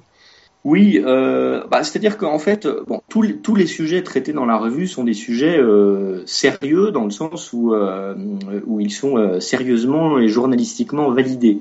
voilà. Après, on se prend pas toujours au sérieux et, et on, je pense que les, lecteurs pour l'instant ont l'air d'apprécier, c'est-à-dire que on se permet, par exemple, d'expliquer, je sais pas, ce que sont les euh, les, un certain nombre de courants culturels, par exemple, ou parler de musique ou de sport, avec un, un ton un peu décalé, avec un, avec un peu d'humour. Euh, voilà, parce, parce que aussi ces sujets euh, peuvent s'y prêter. Euh, et puis alors, effectivement, il y a aussi des, des enquêtes qui sont euh, voilà, des enquêtes de fond sur le gaz de schiste, sur les, les, réseaux, sur Internet, sur, sur je sais pas moi, le, on, va, on va aborder pas, pas mal de thématiques sur les pots de vin, par exemple, dans le monde agricole, et où là, on va avoir un, un, un ton beaucoup plus euh, j'allais dire académique, en tout cas euh, conforme à, à, une forme de, de, prise de distance, euh, voilà, que, qui est un peu plus traditionnelle dans la presse. Mais, mais on aurait tort de ne pas utiliser en fait les qualités de la bande dessinée, de, de ce merveilleux vecteur, dans tous ces registres. Et, et, précisément, le ton un peu décalé et l'humour fait partie de l'univers de la bande dessinée. et on peut très bien faire du sérieux sans se prendre au sérieux. Voilà, c'est un, un, petit peu la, le, le, truc qu'on a voulu faire passer. Euh, après, éditorialement, euh, on aborde des sujets très différents, mais il y a, y, a, y a, une forme de cohérence dans tout ça. C'est que on, on, ne souhaite pas dans la revue dessinée traiter de euh, ce que moi j'appelle souvent les, les, sujets un peu exotico-romanesques. Vous voyez, la, la, belle histoire qui se déroule à l'autre bout du monde avec des gens formidables, mais qui for forcément se termine par un drame parce que ces gens sont formidables, mais ils sont pris dans une mécanique infernale. Bon. Euh, c'est pas, on, s'est dit que c'était pas forcément euh, le, euh, ce qui, des sujets qui, qui pouvaient nous attirer. Euh, en revanche, avoir des sujets qui concernent euh, les gens aujourd'hui, qui peuvent éclairer leur quotidien, lever un certain nombre, là encore, de, de, de tabous, de non-dits, parce que bah, il en reste pas mal dans nos sociétés, et, et, et, commencer à faire ça au coin de la rue, ça c'est une démarche qui nous ressemble beaucoup plus. voilà, et c'est pour ça qu'on bah, qu'on qu tient à, voilà, à traiter de sujets qui sont beaucoup plus, qui sont souvent des sujets euh, français, mais pas, pas forcément franco-français, puisque ça peut aussi intéresser euh, des, des gens euh, à, l'étranger. Euh, voilà, mais c'est un peu la, ligne directrice qu'on essaye de, de, se fixer, en tout cas pour donner une, une certaine cohérence à, à l'ensemble. Voilà, je sais pas si, si tout ça apparaît très cohérent au lecteur, mais, mais en tout cas, nous, c'est ce qu'on essaye de faire. Au niveau de la distribution, on est vraiment dans, dans la logique des MOOC, hein, donc les mélanges entre magazines et livres. Euh, alors que historiquement, les, revues de bande dessinée euh, étaient du domaine du kiosque. Euh, c'est une volonté d'avoir une sorte de légitimité euh, plus littéraire, ou c'est vraiment un choix de distribution réfléchi vis-à-vis peut-être de la disparition de la presse magazine. Alors il y a, deux, deux raisons à cela. La première, c'est une raison économique parce qu'en fait, le système de distribution de la presse aujourd'hui en France est extrêmement cher, extrêmement onéreux, euh, plus cher en tout cas que le, réseau de distribution de la librairie. Donc ça, c'était une première raison. Et là encore, quand on commence euh, une aventure comme ça, on est, très contraint par une économie euh, de, de start-up, hein, donc on n'a pas énormément de moyens. Euh, et la deuxième raison, c'est une raison éditoriale euh, qui, est, qui est liée au fonctionnement aussi de ces points de vente, c'est-à-dire que la revue dessinée est une revue trimestrielle. Euh, un kiosque peut difficilement conserver une revue pendant trois mois. C'est c'est un peu compliqué parce que précisément l'économie du kiosque, c'est de, de, de tourner sur la rotation la, la plus rapide possible. Euh, donc voilà, alors que les libraires, eux, garder trois mois et même plus, euh, avec les, les faits donc de, de collection que peut avoir une revue, euh, ça les dérange pas du tout, au contraire.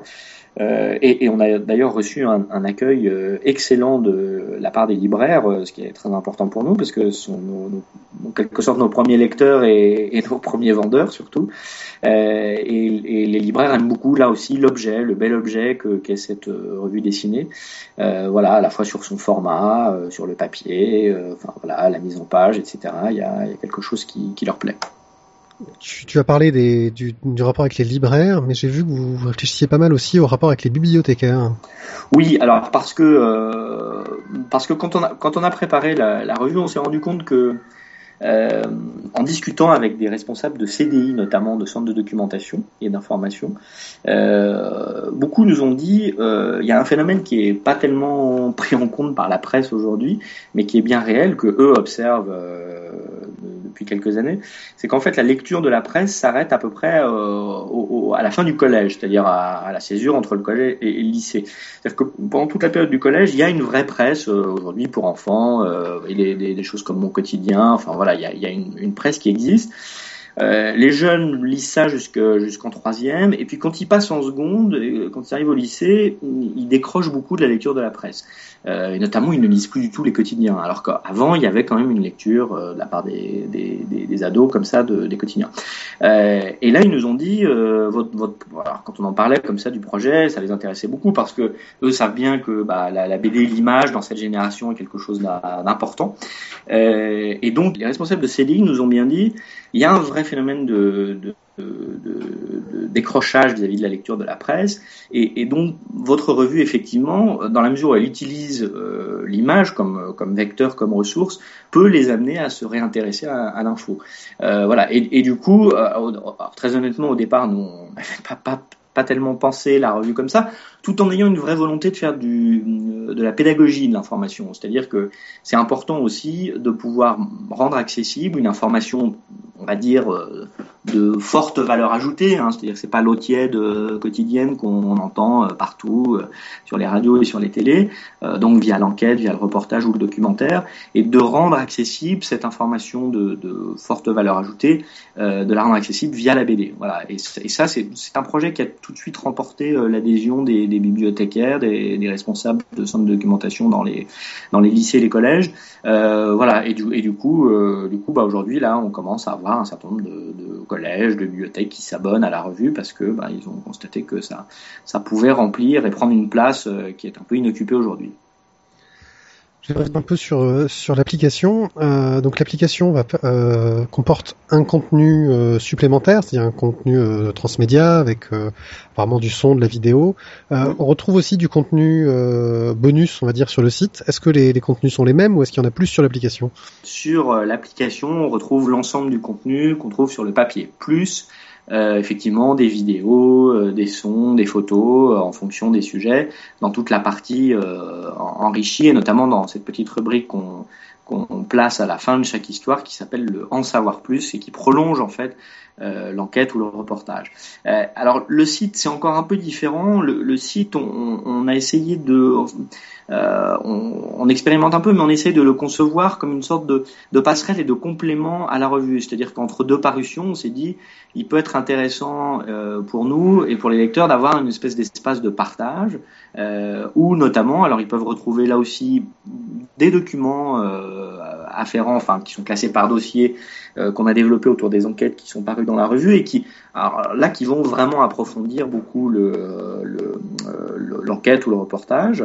Euh, et puis aussi, on, on, a commencé à développer du dessin de presse. Hein, euh, trois fois par semaine, on a un dessinateur qui, qui nous croque un petit peu l'actualité, ce qu'on peut pas faire dans la revue parce qu'on est sur une, une, rythmique trimestrielle et donc on, on, est complètement, on est assez décalé par rapport à l'actualité.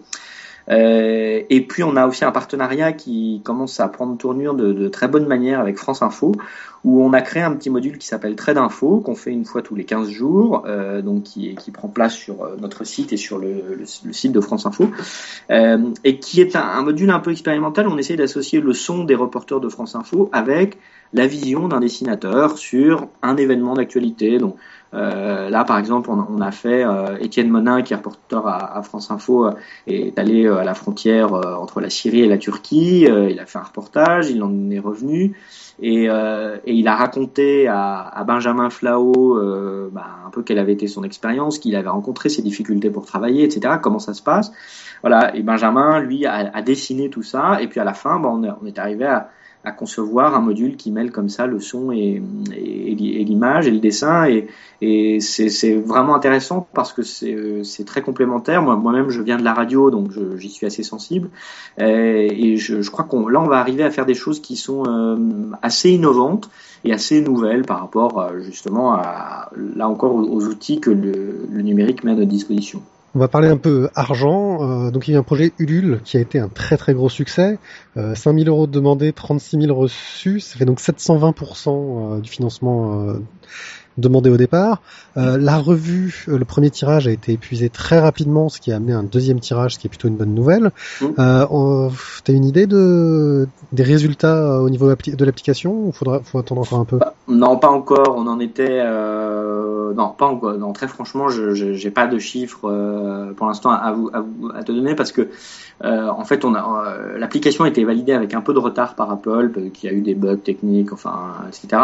Donc en fait, ça fait là, on euh, ça, ça, fait à peu près 20 jours maintenant, à peine 20 jours, et on n'a pas eu là, j'ai pas eu les, les, les, derniers chiffres. Euh, voilà, on, on, ça démarre doucement, on va dire pour l'instant, euh, mais voilà, on, a, on, là pour l'instant, on n'a pas fait de bilan très précis. Voilà, ce qui on, on, va attendre et puis c'est pareil sur le papier, c'est toujours un peu, c'est compliqué d'avoir des chiffres euh, exacts euh, sur le papier. Ce qu'on qu sait, c'est qu'effectivement on, on s'est retrouvé en rupture de stock et donc il a fallu réimprimer parce que les, les libraires euh, bah, de, faisaient beaucoup de demandes de réassort comme, comme ils et recommandaient la revue. Euh, voilà, mais là aussi il faudra qu'on attende en fait euh, vraiment première période des, des, des, des, trois mois pour faire un bilan vraiment euh, complet, un peu exhaustif de de ce succès ou semi-succès. Enfin, je, je sais pas. On, on verra. s'il n'y a pas trop de retour. On pas trop mal parti en tout cas. Euh, justement, euh, donc c'est plutôt bien parti. Est-ce qu'il y a des investissements prévus? Est-ce qu'on va voir arriver cette application Android que j'attends avec impatience? Alors, euh, peut-être un jour. Euh, bon, faut, savoir que le, choix qu'on a fait d'Apple n'est pas un choix, euh, là encore, euh, idéologique ou euh, c'est un choix qui est assez pragmatique, c'est-à-dire que aujourd'hui, bah, ce, cette petite machine équipe à peu près 80% des possesseurs de tablettes. Alors, je sais qu'Android gagne des parts de marché, mais voilà, pour, pour l'instant, on, on, était, on, on pouvait pas miser. D'abord, on pouvait pas développer différents formats parce que économiquement on n'en avait pas les moyens, ça coûte quand même assez cher de, de faire une belle application, euh, voilà.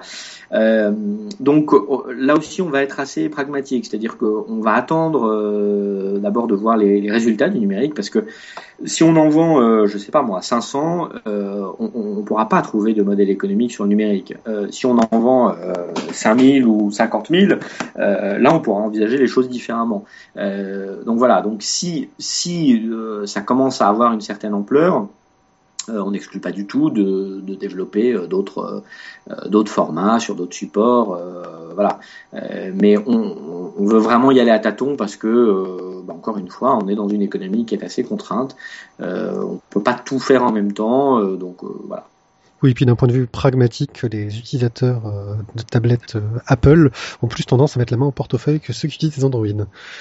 Euh, on commence à avoir un, foisonnement au niveau des revues. On a eu donc euh, Professeur Cyclope qui arrivait exclusivement en numérique euh, il, y a, quelques mois, alors qu'ils ont été annoncés à peu près en même temps que vous. Il y a donc Papier qui est arrivé un peu par surprise dans cette rentrée, on l'attendait pas trop. Mhm. Il y a aussi Arg qui arrive le mois prochain, donc beaucoup beaucoup de revues et celles qui sortent en papier ont toute la particularité d'arriver en librairie. Est-ce que euh, tu penses qu'on est en train d'assister vraiment à un revival euh, des années, euh, je pense à Pilote, Métal Hurlant, etc.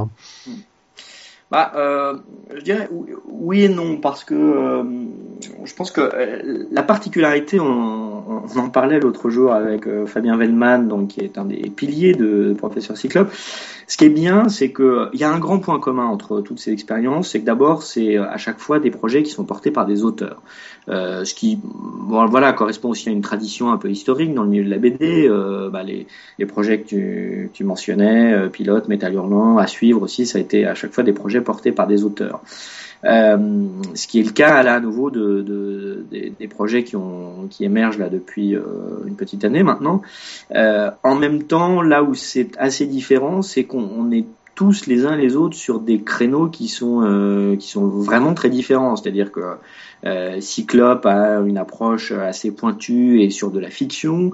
Euh, mauvais esprit euh, fait euh, donc du mauvais esprit comme son nom l'indique, et en étant plutôt là aussi dans, dans de la fiction.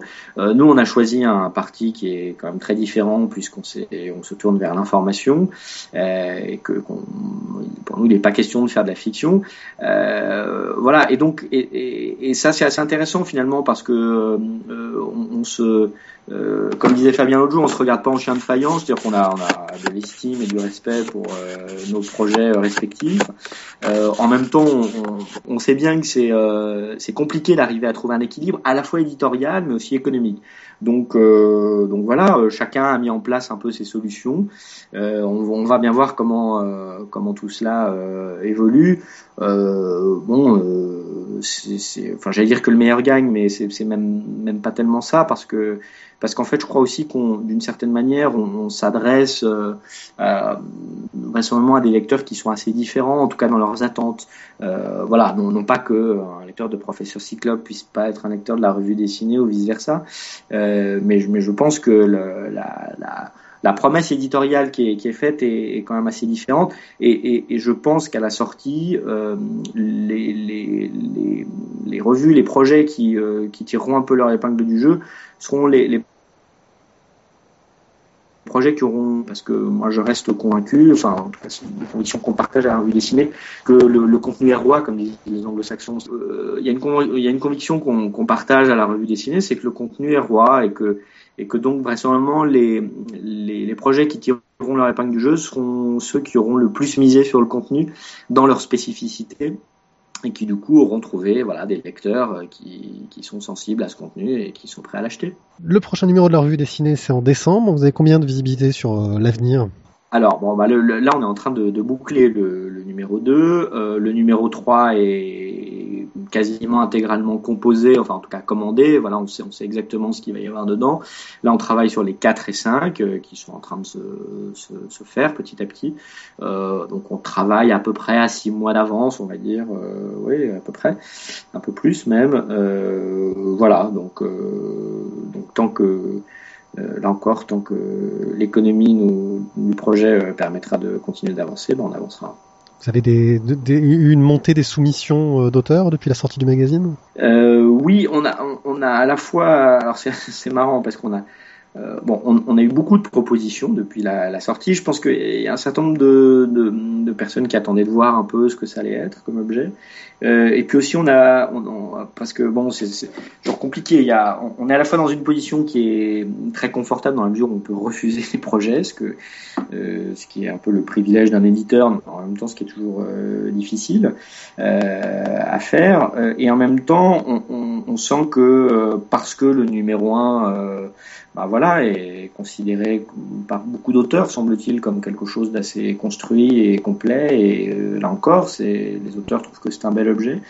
Euh, bah je, on, obtient plus facilement euh, l'accord d'un certain nombre de personnes qui avant euh, bon, avait tendance à être euh, peut-être un peu plus euh, distant vis-à-vis de nous, mais on en est très heureux parce que voilà, on, a envie d'attirer euh, à la revue des, des dessinateurs confirmés ou moins confirmés, mais en tout cas qui sont tous talentueux et voilà pour que pour que le meilleur de la BD puisse rejoindre le meilleur de l'info en quelque sorte.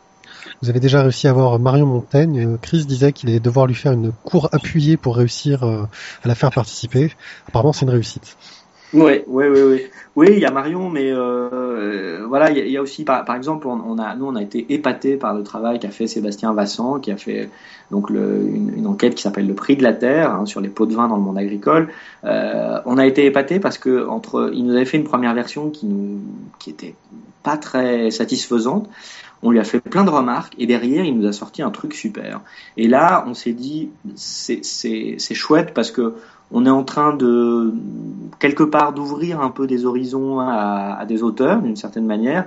Et en même temps il nous apporte vachement. Et, et voilà. Et cet échange ça a été un truc euh, très euh, ça a été assez émouvant parce que voilà il y a eu, il, y a eu, il s'est vraiment passé quelque chose quoi euh, et, et je, je, cite cette enquête parce que euh, de, de, la vie générale de l'ensemble de l'équipe c'est celle qui correspond sans doute le mieux à ce qu'on a envie de faire et envie de promouvoir euh, voilà, donc euh, alors le travail de Marion, on en est aussi très content, hein, c'est pas la question, mais euh, mais voilà, c'est on, on, a aussi envie à la revue dessinée d'apporter des choses aux auteurs, les emmener vers des voilà des, des, des univers euh, vers lesquels ils seraient pas forcément allés spontanément.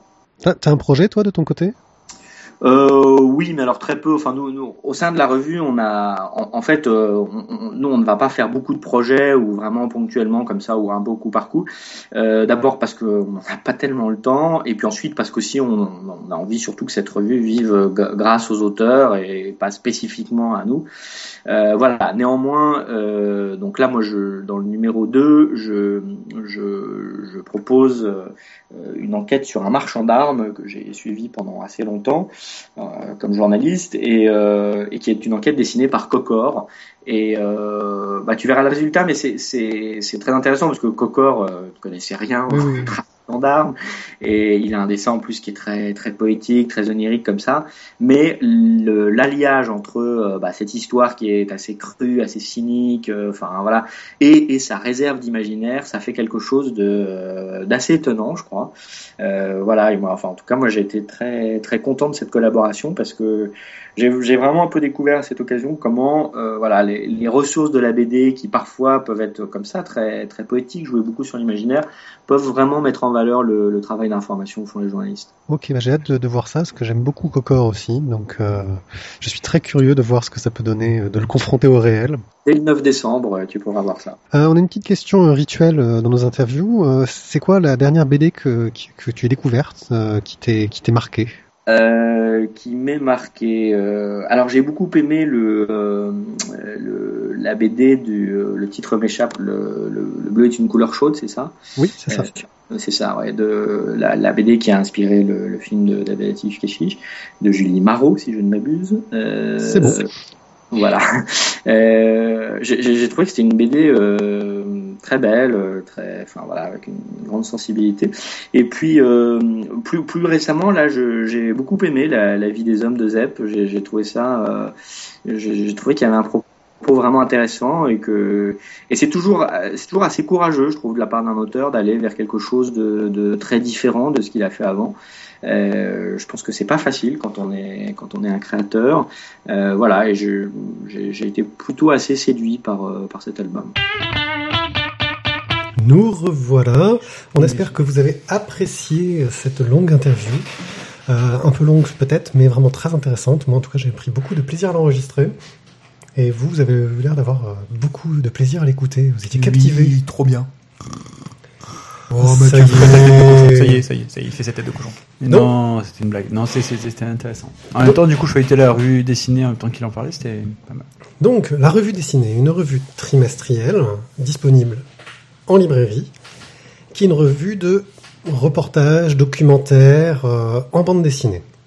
Alors, ça, pour ceux qui connaissent, ça fait beaucoup penser à ce qu'on pouvait avoir dans la revue qui s'appelle 21, qui est une revue de reportages qu'on peut trouver euh, aussi euh, en librairie, et qui donnait une petite part tout le temps euh, au reportage en bande dessinée. Et là, on n'a que ça. Alors, c'est très varié. On a beaucoup de sujets très différents. Et c'est assez dur euh, à résumer parce que vraiment, c'est très, très, très vaste. Pour moi, pour résumer la chose, je dirais que ça ressemble un petit peu à l'émission euh, dans l'œil du cyclone ou ce genre de- d'émissions euh, qui ont pu être diffusées sur Canal ou, l'effet papillon, ce genre de choses, euh, où on est vraiment dans dans de l'enquête. Euh, on va essayer de bousculer, de pousser un petit peu les portes pour éviter d'avoir trop de langue de bois. On a un petit peu les coulisses euh, des situations qui sont choisies. Et pour le coup, les, les situations choisies sont vraiment très diverses. On en a déjà un petit peu parlé là dans l'interview, mais on va aussi bien de, de- de- du futur agriculteur en devenir qui galère comme un fou furieux parce qu'il y a des pots de vin dans tous les coins. Oui, ça, c'est assez impressionnant. On découvre des choses euh, qui, qui sont à, à notre porte, quoi. C'est ça qui sont à notre porte. Et à, à- à côté de ça, on va parler des gaz de schiste euh, et de l'histoire des gaz de schiste euh, dans l'industrie américaine. Enfin, voilà, on est sur un truc euh, géopolitiquement parlant beaucoup plus important. Plus le gars qui découvre le skate.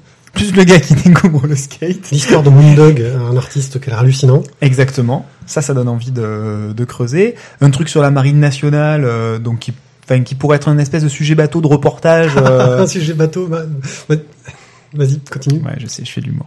Et euh, voilà, bref, c'est c'est c'est très varié. Pour autant, tout est très bien traité. Euh, J'ai pas trouvé quelque chose particulièrement en dessous. Alors bon, après en termes de goût personnel, le truc sur le skate m'a pas vraiment touché. Mais ça veut pas dire que l'article était mauvais en soi, c'est juste que la, thématique me, touchait moins.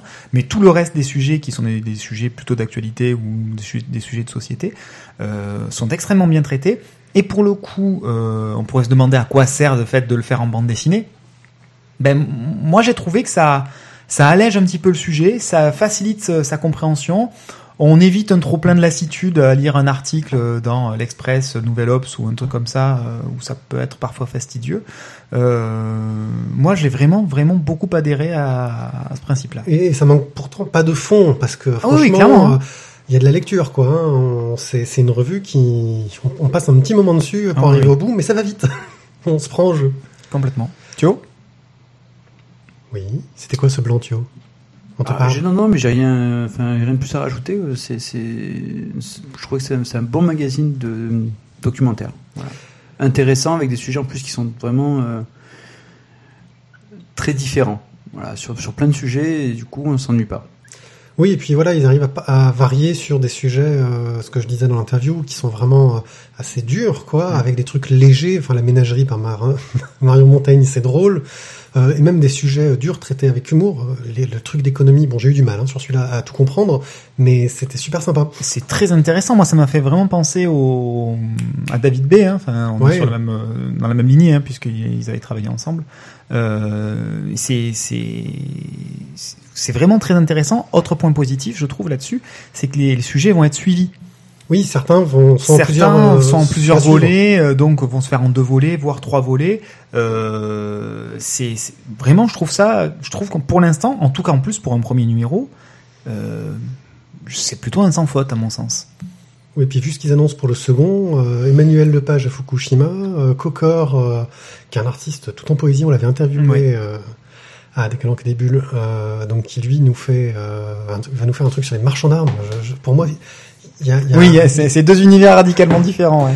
voilà. Et puis c'est vraiment un beau bouquin parce qu'il y a un travail sur, bon déjà la couverture euh, avec Ouais. les rabats qui se déplient, Ouais. magnifique. Et puis c'est une bonne idée. Enfin, dans plein de revues, on se casse la, on se casse les nénettes à devoir plier la revue, on, on, on torche la revue parce que ben, justement, en même temps, c'est une revue, c'est pas censé être conservé non plus 107 ans, mais là, on a les rabats directement intégrés, ce qui nous permet de faire, de servir de marque-page. Euh, c'est- je trouve encore une fois que pour un premier numéro, c'est extrêmement bien pensé. C'est, il y a, il y a vraiment, c'est un sans faute quoi. Thio Je suis du même avis là. Franchement, ça, ça m'a- rajouter? Non, c'était.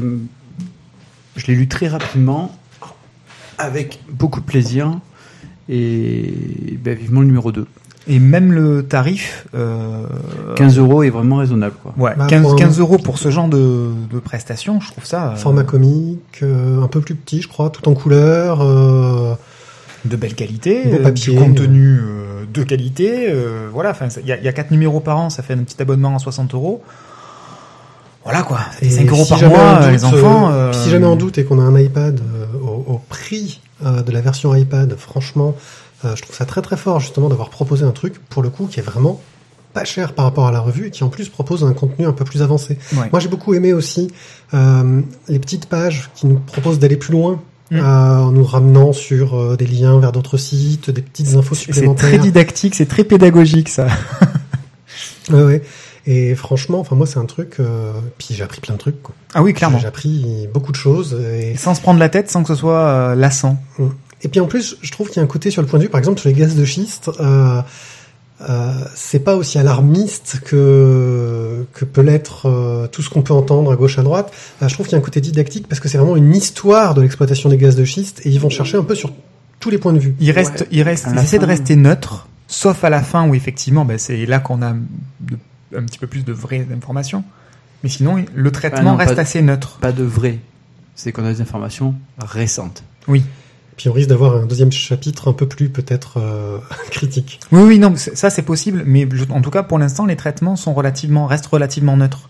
Euh, on n'a pas de parti pris euh, spécifique, puis c'est vrai qu'on manque de recul. euh, nous, de notre point de vue de petits Français sur les gaz de schiste, on n'a pas le vécu des Américains là-dessus, ni les investissements qui ont été fournis, ni les retombées euh, du coup écologiques et autres. euh. donc on a, Ouais, on voit les choses de manière peut-être un petit peu plus distanciée que, que l'Américain moyen qui le vit quoi. Ouais, enfin, surtout qu'ils l'ont vécu et que ceux qui le vivent, euh, ils te disent qu'a priori, c'est quand même une belle merde, quoi. Ah oui, oui, non, mais clairement, c'est pour ça que je dis, euh, le traitement relativement neutre de- du, du- du sujet euh, vient aussi peut-être du fait qu'on n'est pas directement la- le nez dans le caca, quoi. Tiens, pour montrer un truc étrange, ils avaient fait un épisode des experts euh, sur les gaz de schiste qui était assez critique. Oui, dans les experts, des fois, ils se permettent des choses un peu, euh, Putain, un les peu experts, ça Mais lesquels? Balance. Bah, Las Vegas. hein. Ceux qui sont un peu, euh, un peu couillus, tu vois. En même temps, les experts euh, à New York, à Manhattan, avec des gaz de schiste, ça, Je vois pas. ça va vite partir en couille, quand même. hein. Euh, en tout cas, moi, je me suis déjà, enfin, je La statue de la liberté est un peu en travers ce matin. On l'appelle la statue de Pise, maintenant. Je m'étais préabonné, donc euh, je, je vais recevoir les prochains numéros et on vous en reparlera. Autre revue un peu plus légère, beaucoup plus légère sur le ton, c'est Papier. Alors là, euh, le point de vue euh, de Lewis Trondheim et Yannick Lejeune qui ont Sur le poids aussi. oui, qui ont lancé le, le, le projet, c'était de se dire, eh ben, nous, on va aller à l'encontre de tout ce qui se fait, plutôt que de faire un truc, euh, depuis, euh, un truc basé sur le web, eh ben, on va prendre plein d'auteurs qui sont un peu sur le web aussi, hein, et on va les publier dans une revue que sur le papier. D'ailleurs, ils ont même pas de site web. Euh, faire des recherches sur la revue est très difficile. Taper papier dans un moteur de recherche, vous allez voir, c'est- difficile de tomber dessus. Euh, et donc là, c'est une revue de fiction, d'autofiction, euh, qui va suivre un peu un thème. Alors il y a vraiment aucun éditorial, c'est que euh, des histoires et basta. Euh, il y a un format manga sur un papier euh, très léger, vraiment. Enfin, là, franchement, on sent que niveau qualitatif, entre guillemets, euh, le but c'est de faire euh, le truc le plus pratique à transporter, le plus rapide à lire. euh, On est sur le- le- l'essence même du manga, euh, le bouquin qu'on laisse traîner et que tout le monde va pouvoir feuilleter. et sur un choix en noir et blanc. Alors pour le coup, je trouve que c'est peut-être un peu cher, c'est 9,90€ je crois, ou 9 euros. Euh... oui, ça- DE10. ouais, c'est 9,90€. C'est chez, chez, chez Delcourt. Hein, C'est 9,90€. Euh, et c'est vrai que je trouve que c'est peut-être un petit peu cher, euh, bah, surtout quand on a eu la revue dessinée euh, en face. Quoi. Par contre, euh, au niveau du contenu, c'est vraiment intéressant. Donc, il y a un thème que les auteurs sont pas obligés de suivre, mais qu'apparemment ils, ils ont tous suivi. Oui, alors après, voilà, ça c'est pas forcément toujours aussi évident euh, d'une production à l'autre. Et il n'est pas en plus euh, dit nulle part, c'est écrit attention, le thème de l'épisode, ça va être ça. Euh, là, c'était un animal est mort. Euh, et on se retrouve avec plein d'histoires euh, d'auteurs euh, très variés, euh, européens, belges, euh, il y a des américains aussi. Apparemment, ils ont prévu d'avoir des japonais euh, à venir, dans des styles graphiques très variés, et euh, il y a vraiment des petites perles dedans. Qu'est-ce qui vous a le, le plus euh, marqué dans cette... euh, Bastien Bibès. Bastien Vives, vas-y, explique-nous. voilà, c'est je, voilà. Je je- je- j'aime de plus en plus euh, son, son traitement graphique. C'est voilà. c'est- Là, c'est une histoire animalière. On suit des animaux euh, qui trouvent un bébé. Histoire animalière un peu euh, au livre de la jungle. Ouais, c'est un petit croisement entre le livre de la jungle et euh, plein de- de- d'autres choses, quoi. Et voilà, le traitement graphique me, me botte, me botte à fond. Et honnêtement, je pense que c'est aussi ce qui m'a permis de. Croisement avec le livre de la jungle. Oui, oui, non, mais oui. il y a, il y a- il y a- c'est c'est clairement le livre il y de a la pas- il y a jungle. Bagarre c'est et que- Balou déjà qui a récupéré Il n'y a pas que le livre de la jungle dedans. Et, et je pense que c'est aussi ce qui m'a permis de rentrer là-dedans. Euh, parce que cette première histoire reste euh, relativement euh, pauvre en texte, euh, Ouais. pauvre en termes de quantité, mais justement ça permet de, de s'apaiser, on se met dans l'état d'esprit, je trouve, pour accéder à la suite. Et c'est- c'est c'est un choix judicieux, je pense, de, de commencer par là. Euh, et puis le, ouais, l'organisation des différentes histoires et du choix des auteurs est, est bien, est bien foutu. Euh, après, euh, moi j'ai beaucoup aimé le choix de, de traiter ça en noir et blanc. Euh, Oui. Je j'aurais pas particulièrement apprécié de voir ça, surtout que ça reste un petit format. Euh, je vois pas forcément bien l'intérêt d'avoir de, d'avoir de la couleur là-dedans. C'est c'est très agréable à lire. Euh, le choix du noir et blanc, encore une fois, ça permet aussi aux auteurs peut-être de euh, d'aller à l'essentiel. C'est voilà, c'est très agréable à lire. C'est c'est pas du travail bâclé, loin s'en faut. euh, je trouve qu'il y a un petit décalage entre la qualité euh, du papier, la qualité du produit et le et le contenu. Euh, c'est ça fait assez bizarre, tu vois, de, de tomber sur euh, sur ces pages-là. Quelle page euh, Le général lapin de Jennifer Meyer. qui est magnifique. ouais. C'est Qui c'est- est c'est- c'est juste génial. splendide. C'est ce qui t'a, c'est celle qui t'a le plus marqué, toi? Ouais. Ouais. Graphiquement, c'est, c'est une- moi je trouve que ça me faisait penser un peu à la, Hein? à, à la garde avec les Légende de la garde. les gens de la garde. Ouais. C'est- C'est c'est juste magnifique euh, en, en termes de traitement graphique, alors qu'on est sur ouais, un, un truc papier euh, torche chiffon carpet, quoi. Moi, j'ai bien aimé euh, l'histoire du détective qui a pas de tête là, euh, que j'ai trouvé un peu débile euh, et assez drôle. Ouais. Et Voilà, très décalé. Très décalé, ouais, surtout quand il dit à la femme alors, euh, tu m'as menti Bah oui, je t'ai menti. Oui, non, c'est c'est assez décalé. Voilà, ça fait ça, ça fait très très expert justement là aussi, tu vois. C'est euh, le mec il arrive, il fait, je sais que c'est toi le coupable. Et là de suite il avoue, oui c'est moi. Ouais, la mais trop fort. c'est- Ouais, mais il a, il a claqué un, une critique en charisme. Voilà. Et, Ah et, et ça n'empêche pas d'avoir des histoires un peu plus euh, intimistes, comme celle de Florence du Prédateur, Ouais. euh, qui nous raconte un peu sa jeunesse. et C'est un peu, Limite euh, limite un peu dérangeante cette histoire quand même. un peu dur, ouais. Hein. Laquelle, pardon? Celle avec son chien Mon ou Kleps, sa, sa chienne. c'est le Kleps. Ouais. Euh, ouais. Alors celle-là, euh, tu, ouais. C'est, tu vois, en fait, elle nous C'est- tu- raconte tu un sa relation, tu sa relation avec son chien qui a évolué avec Ouais, ça. ou alors tu peux aller voir un psy aussi, c'est c'est Ouais. le choix. C'est, ça peut paraître totalement banal et enfin, il y a une, il y a une puissance sur le fond qui, qui, qui dépasse un petit peu l'en- l'entendement de ce ce à quoi on peut s'attendre euh, dès le départ. Waouh, voilà. C'est. Bah, disons que tu as certaines histoires qui sont traitées de manière assez légère et d'autres qui sont qui sont traitées. Mais ça démarre, ça démarre de manière très légère. Hein. oui, oui. Coucou, Enfin, on est dans la campagne, on est des bobos, on a un chien-chien, coucou, c'est le kiki. euh, Et- enfin ça dure une page. La page Ouais. suivante déjà de suite t'es rentré dans le ça. vif du Et après, frla, prends ça dans ta face. Donc, euh, dans papier, vous avez Jérôme Enfray, Jean Bourguignon, Guy Delisle, Florence Dupré Latour, Dylan Mekonis, Jennifer Elmeyer, Grégory Panuccione, Hello Ster, Lewis Trondheim, Bastien Vives. Quand même un, Ouais, voilà, il y a un petit casting, quoi. un beau casting. Euh, voilà, un truc vraiment intéressant. Question, ça paraît tous les combien? euh, Ça va être du trimestriel aussi. D'accord. Voilà.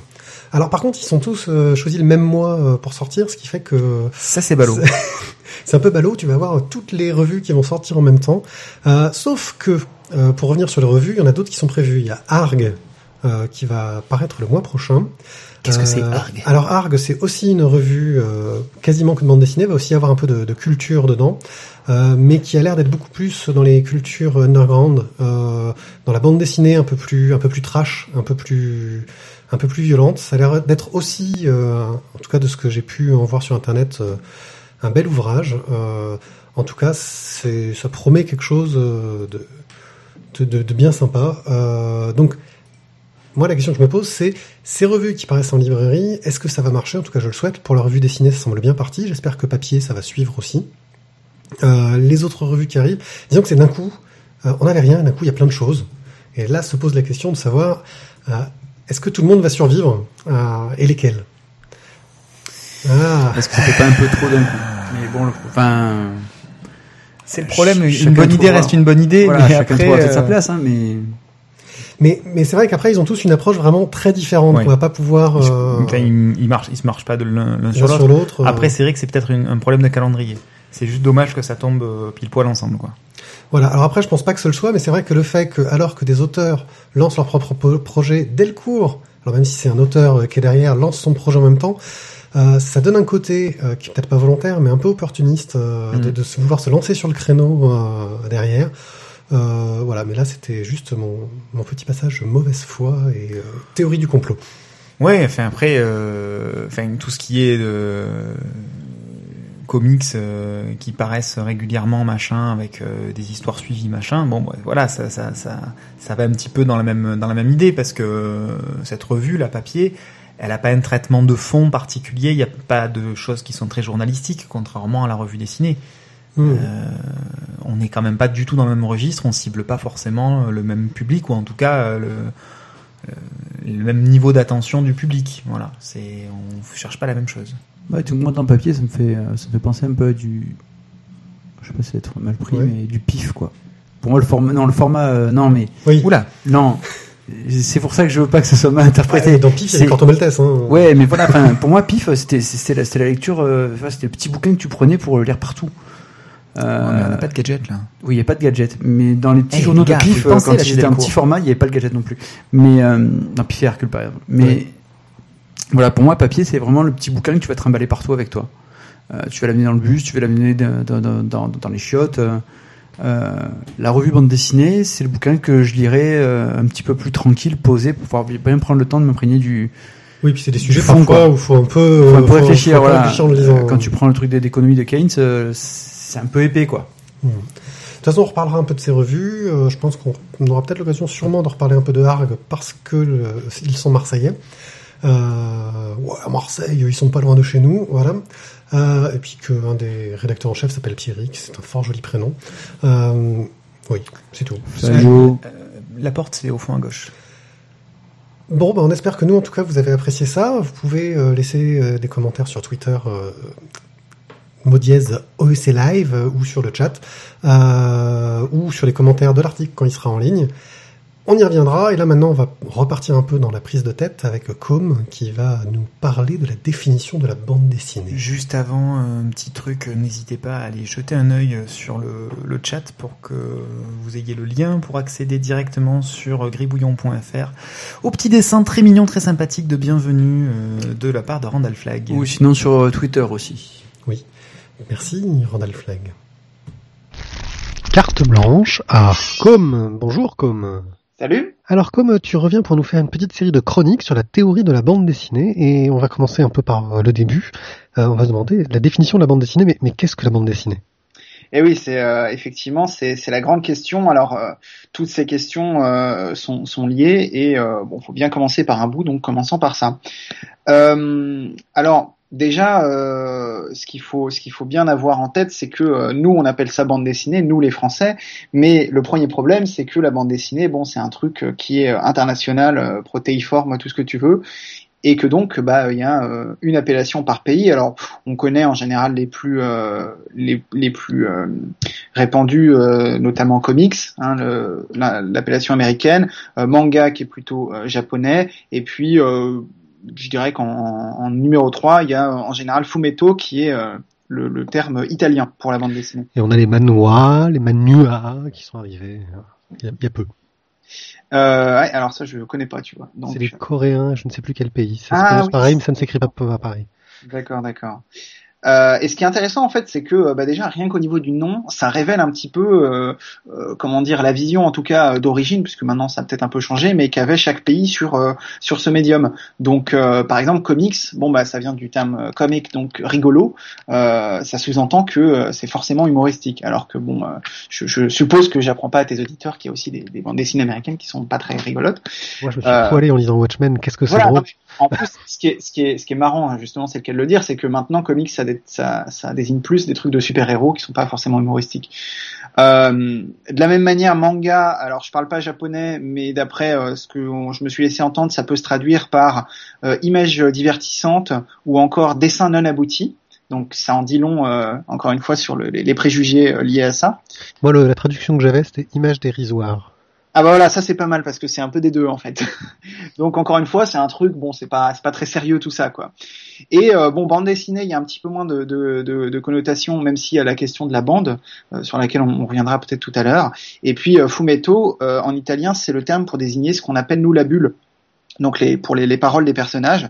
Et ça c'est aussi intéressant parce que là encore, j'apprends rien à personne en disant qu'il y a des y a des bandes dessinées qui sont muettes Et que la bulle est arrivée tardivement dans la la BD. bulle est arrivée tardivement et que donc euh, et que donc voilà, ça fait partie justement des, des questions euh, qu'on va se poser, c'est-à-dire finalement euh, outre ces différences de, de termes, euh, qu'est-ce qui définit de manière on va dire la plus basique possible une bande dessinée? Alors, euh, je vous le dis tout de suite, hein, je vais pas vous apporter euh, la, la sainte parole en vous disant c'est ça et voilà fin de l'intervention. Euh, c'est bien sûr, ça, ça fait. Euh, je pense que c'est un débat qui, qui est court, pas depuis la naissance de la bande dessinée, mais depuis qu'on a commencé à s'intéresser comme ça. euh, De euh, toute façon, personne ne sait quand est née la bande dessinée. ah oui, alors ce sera peut-être l'objet d'une autre intervention, mais, mais oui, euh, tout à fait. Et, euh, et en fait, bon bah, en, en gros, euh, chaque chercheur un petit peu a, a sa définition. Euh, c'est euh, c'est le genre de truc qui euh, qui fait pas mal débat. Et alors, attends, j'essaye de te retrouver parce que j'avais noté dans un coin quelques quelques définitions. Euh, bon, je, je retrouve pas, mais peu importe. Euh, voilà, l'idée c'est que on n'arrive pas trop à se mettre d'accord euh, entre chercheurs et, euh, et chacun euh, dit et puis ça évolue aussi avec le temps. C'est-à-dire que par exemple, il y a un, un critique assez célèbre aux États-Unis qui s'appelle David Kunzel, qui a écrit, on va dire, le premier gros ouvrage de référence aux États-Unis qui s'appelle The Early Comic Strip. Et euh, dans cet ouvrage, il, il dit euh, voilà, pour moi, pour qu'on puisse qualifier quelque chose de bande dessinée, il y a quatre conditions. Un, ça doit être une séquence d'images séparées. Deux, il doit y avoir une prépondérance de l'image sur le texte. Trois, euh, la bande dessinée doit être conçue pour la reproduction et apparaître sur un support imprimé. Et quatre, la séquence doit raconter une histoire à la fois morale et actuelle. Ouais, pour moi, ça veut dire qu'il y a beaucoup de bandes dessinées lis qui n'en sont pas, selon moi. c'est ça. Euh, bon, outre les, les questions de morale, etc., rien que le point 3, tu vois, aujourd'hui avec la bande dessinée numérique, euh, ça pose des vraies questions. C'est-à-dire, est-ce que la bande dessinée, c'est forcément un truc imprimé? Est-ce que ça peut être sur un écran? Et si oui, euh, qu'est-ce qu'on que- qu'est-ce qu'on en fait? Parce que, par exemple, une bande dessinée sur un iPhone, euh, on, qu'on qu'on a, on a ça euh, un petit peu. Je crois que c'est Trondheim notamment qui, euh, qui s'est un petit peu aventuré dans le domaine en faisant des bandes dessinées où en fait tu as une case à la fois vu que l'écran est tout petit et que tu fais défiler comme ça euh, les cases une par une. Oui, puis popu- populairement, euh, par rapport à cette définition, euh, pour la plupart des gens, quand on va voir euh, le dessin en une case avec une bulle dessus, pour la plupart des gens, ça va être de la BD.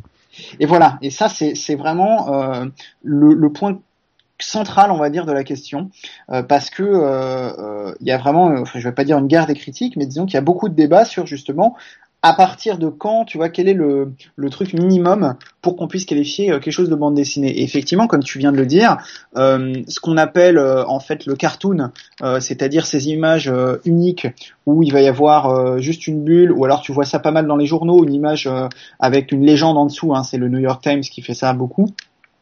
Euh, Est-ce que c'est de la bande dessinée? Est-ce que c'est juste euh, un truc qui s'appellerait genre, euh, je sais pas, dessin humoristique, tu vois? Et C'est et ça, bon, la, question est pas tranchée. Bon, moi j'ai mon opinion là-dessus, mais, peut-être que j'y reviendrai tout à l'heure. Euh, mais voilà, en fait, il y a tout un tas de, critères comme ça. Euh, à chaque fois, on, se dit bon, est-ce que ça définit ou pas la, bande dessinée? Donc, le coup de image isolée ou pas, c'est une des grosses questions. La deuxième euh, grosse question, je pense, ce serait euh, la question du texte, puisque ce qu'on dit en général, c'est ah bah une bande dessinée, c'est facile, c'est une image où il y a à la fois du texte et du dessin, et c'est l'alliance des deux qui fait avancer l'histoire. Euh, il y a beaucoup de, de chercheurs et d'auteurs qui, qui prennent cette définition-là. Euh, je crois que notamment euh, Will Eisner, qui est, qui est un des premiers euh, auteurs de bande dessinée à avoir euh, euh, publié euh, comme ça un ouvrage où il réfléchissait un petit peu sur la, la question. On en avait parlé, je crois, la, la dernière fois. Oui. Euh, il me semble que lui, il définit ça plus ou moins comme ça et dire mais c'est formidable cette alchimie de texte et de dessin euh, qui permet euh, euh, comme ça une, une narration extraordinaire, etc. Euh, certes, mais dans ce cas, comme je le disais tout à l'heure, qu'est-ce qu'on fait de la bande dessinée muette? Euh, et ça, c'est une vraie question, d'autant plus que les, il y a pas mal de bandes dessinées, notamment dans les années 20, les années 30, euh, qui étaient entièrement muettes. Euh, c'est le cas de, alors, est-ce qu'on peut par exemple parler de bande dessinée? C'est une vraie question, mais c'est le cas euh, notamment de tout ce qui se faisait en, en gravure sur bois. Euh, des, des, des, suites d'images en, gravure sur bois ou des suites de, de gravures comme ça. Euh, donc en général, il n'y avait pas de texte. Euh, et pourtant, c'est quand même considéré comme pas mal de chercheurs comme des espèces de euh, soit comme des bandes dessinées, soit comme des ancêtres à la bande dessinée. Mais et, dans le point commun de toutes les formes de BD dont, tu parles pour le, pour le moment, hein, ça reste la narration. Est-ce que justement, ce ne serait pas une image qui a un objectif de narration? Eh bien, justement, euh, non, parce que il existe également des bandes dessinées abstraites. Euh, il y a un ouvrage qui est sorti il y a pas longtemps qui s'appelle Abstract Comics euh, d'Andrei Molotiu, je crois. Enfin, je pourrais te, te préciser les références et euh, qui, qui euh, il y a un site web qui est attaché où il y a pas mal d'exemples de bandes dessinées abstraites. il y a d'ailleurs des, des, gens très célèbres hein, qui ont fait des bandes dessinées abstraites. Crumb en a fait pas mal, par exemple. Robert Crumb. Et, et là, il n'y a plus vraiment de de, de questions de, de narration. C'est vraiment plus d'espèces de, de représentation. Donc ça, c'est une autre grosse question. C'est est-ce que la bande dessinée doit forcément raconter quelque chose ou est-ce qu'elle peut se, se contenter d'être une suite d'images euh, et d'être des, voilà, des illustrations ou quelque chose de joli comme ça. Et ce qui est intéressant dans le cas de la, la bande dessinée abstraite, si vous allez voir un petit peu des, des exemples, je pense que rien qu'en tapant abstract, abstract comics sur, sur Google, il doit y avoir des exemples, c'est qu'on voit que en fait pourquoi on reconnaît que c'est de la bande dessinée? Parce que ça emprunte euh, des codes comme par exemple euh, une page divisée en cases, euh, des espèces de formes de bulles, mais qui sont pas vraiment des bulles, mais qui imitent la forme de la bulle, etc. Donc, ce qui est marrant, c'est de voir en fait que ce genre de bande dessinée là, on les reconnaît comme bande dessinée à cause de ce genre d'attributs qui eux-mêmes euh, ne définissent pas la bande dessinée. Je sais pas si. Tu... Mais c'est le c'est le c'est le serpent qui se mord la queue parce qu'en ouais, fait cette bande ça. dessinée qui ne raconte pas euh, est reconnue comme une bande dessinée parce qu'elle détourne des codes de narration. Et voilà, et ben c'est exactement ça. Donc euh, c'est et, là tu vois, on, on, commence à rentrer dans des trucs un peu complexes, mais c'est là que tu vois à quel point euh, c'est des c'est des questions euh, non seulement très complexes, mais également bon un petit peu un petit peu insolubles. Alors cela dit, il y a quand même plus ou moins euh, des compromis. Hein. Il n'y a pas de, on va dire d'accord parfait, mais il y a des compromis sur la question. Euh, moi personnellement, je me range euh, de l'école euh, de, alors c'est des gens dont j'avais parlé la dernière fois, notamment Scott McCloud et Thierry Grunstein, qui eux pour eux le, le truc majeur c'est la séquentialité, c'est-à-dire considérer que on a une bande dessinée à partir du moment où il y a deux images qui se suivent au niveau du, du récit ou de, ou de, ce que tu veux, comment tu veux l'appeler. Le problème, effectivement, c'est que bon bah c'est quand même un choix de, de retenir cette définition. Ça écarte euh, ce qu'on parlait tout à l'heure, c'est-à-dire le, le, cartoon, par exemple. Et puis ça intègre aussi euh, quelque chose comme euh, le film La Jetée de Chris Marker. Euh, ouais. qui est une succession d'images. Pour moi, pour moi, il y a une question de, j'aurais tendance à rajouter dans la définition une question de temporalité gérée par le lecteur.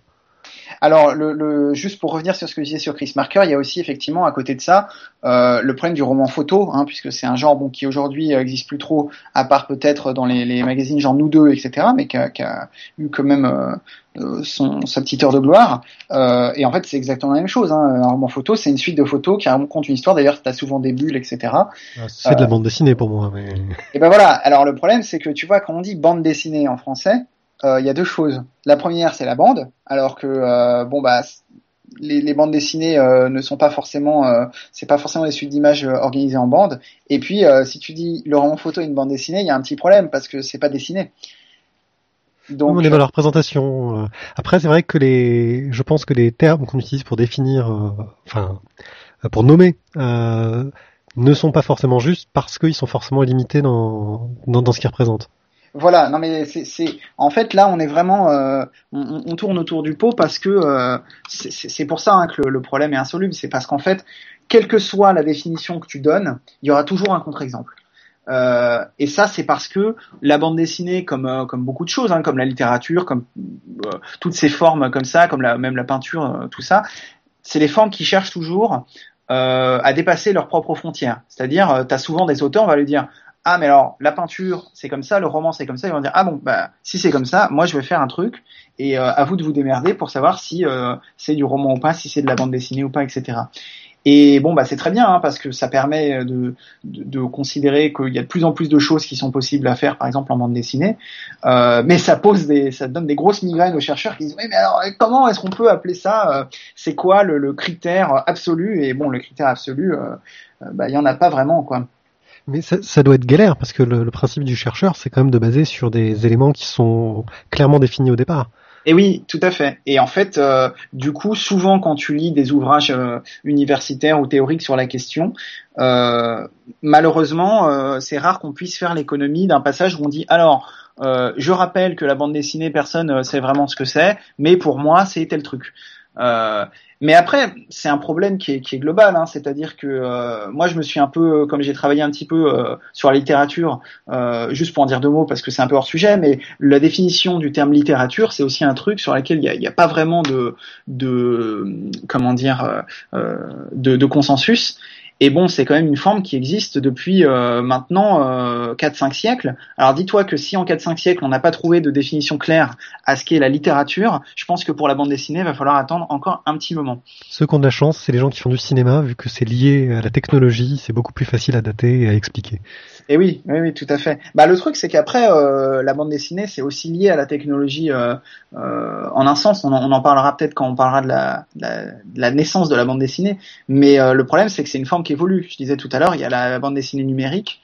Euh, qui remet beaucoup en question euh, justement euh, ce, ce, ce, genre de choses. Est-ce que c'est encore de la bande dessinée quand on a une seule image sur son téléphone ou quand on a des images animées? Je ne sais plus quel est le terme, mais il y a, y a pas mal de blogueurs BD qui font ça maintenant. Il y a une, une espèce de le turbo média. Voilà, c'est ça, le turbo média, donc une espèce de série de, de gifs hein, ou d'images animées, mais qui sont agencées comme une bande dessinée en fait. Donc, en général, ça travaille sur des séquences d'animation très très courtes. Ce sont des petites boucles d'animation justement pour que ce soit le lecteur qui conserve euh, le, la, la, vitesse de lecture. En fait.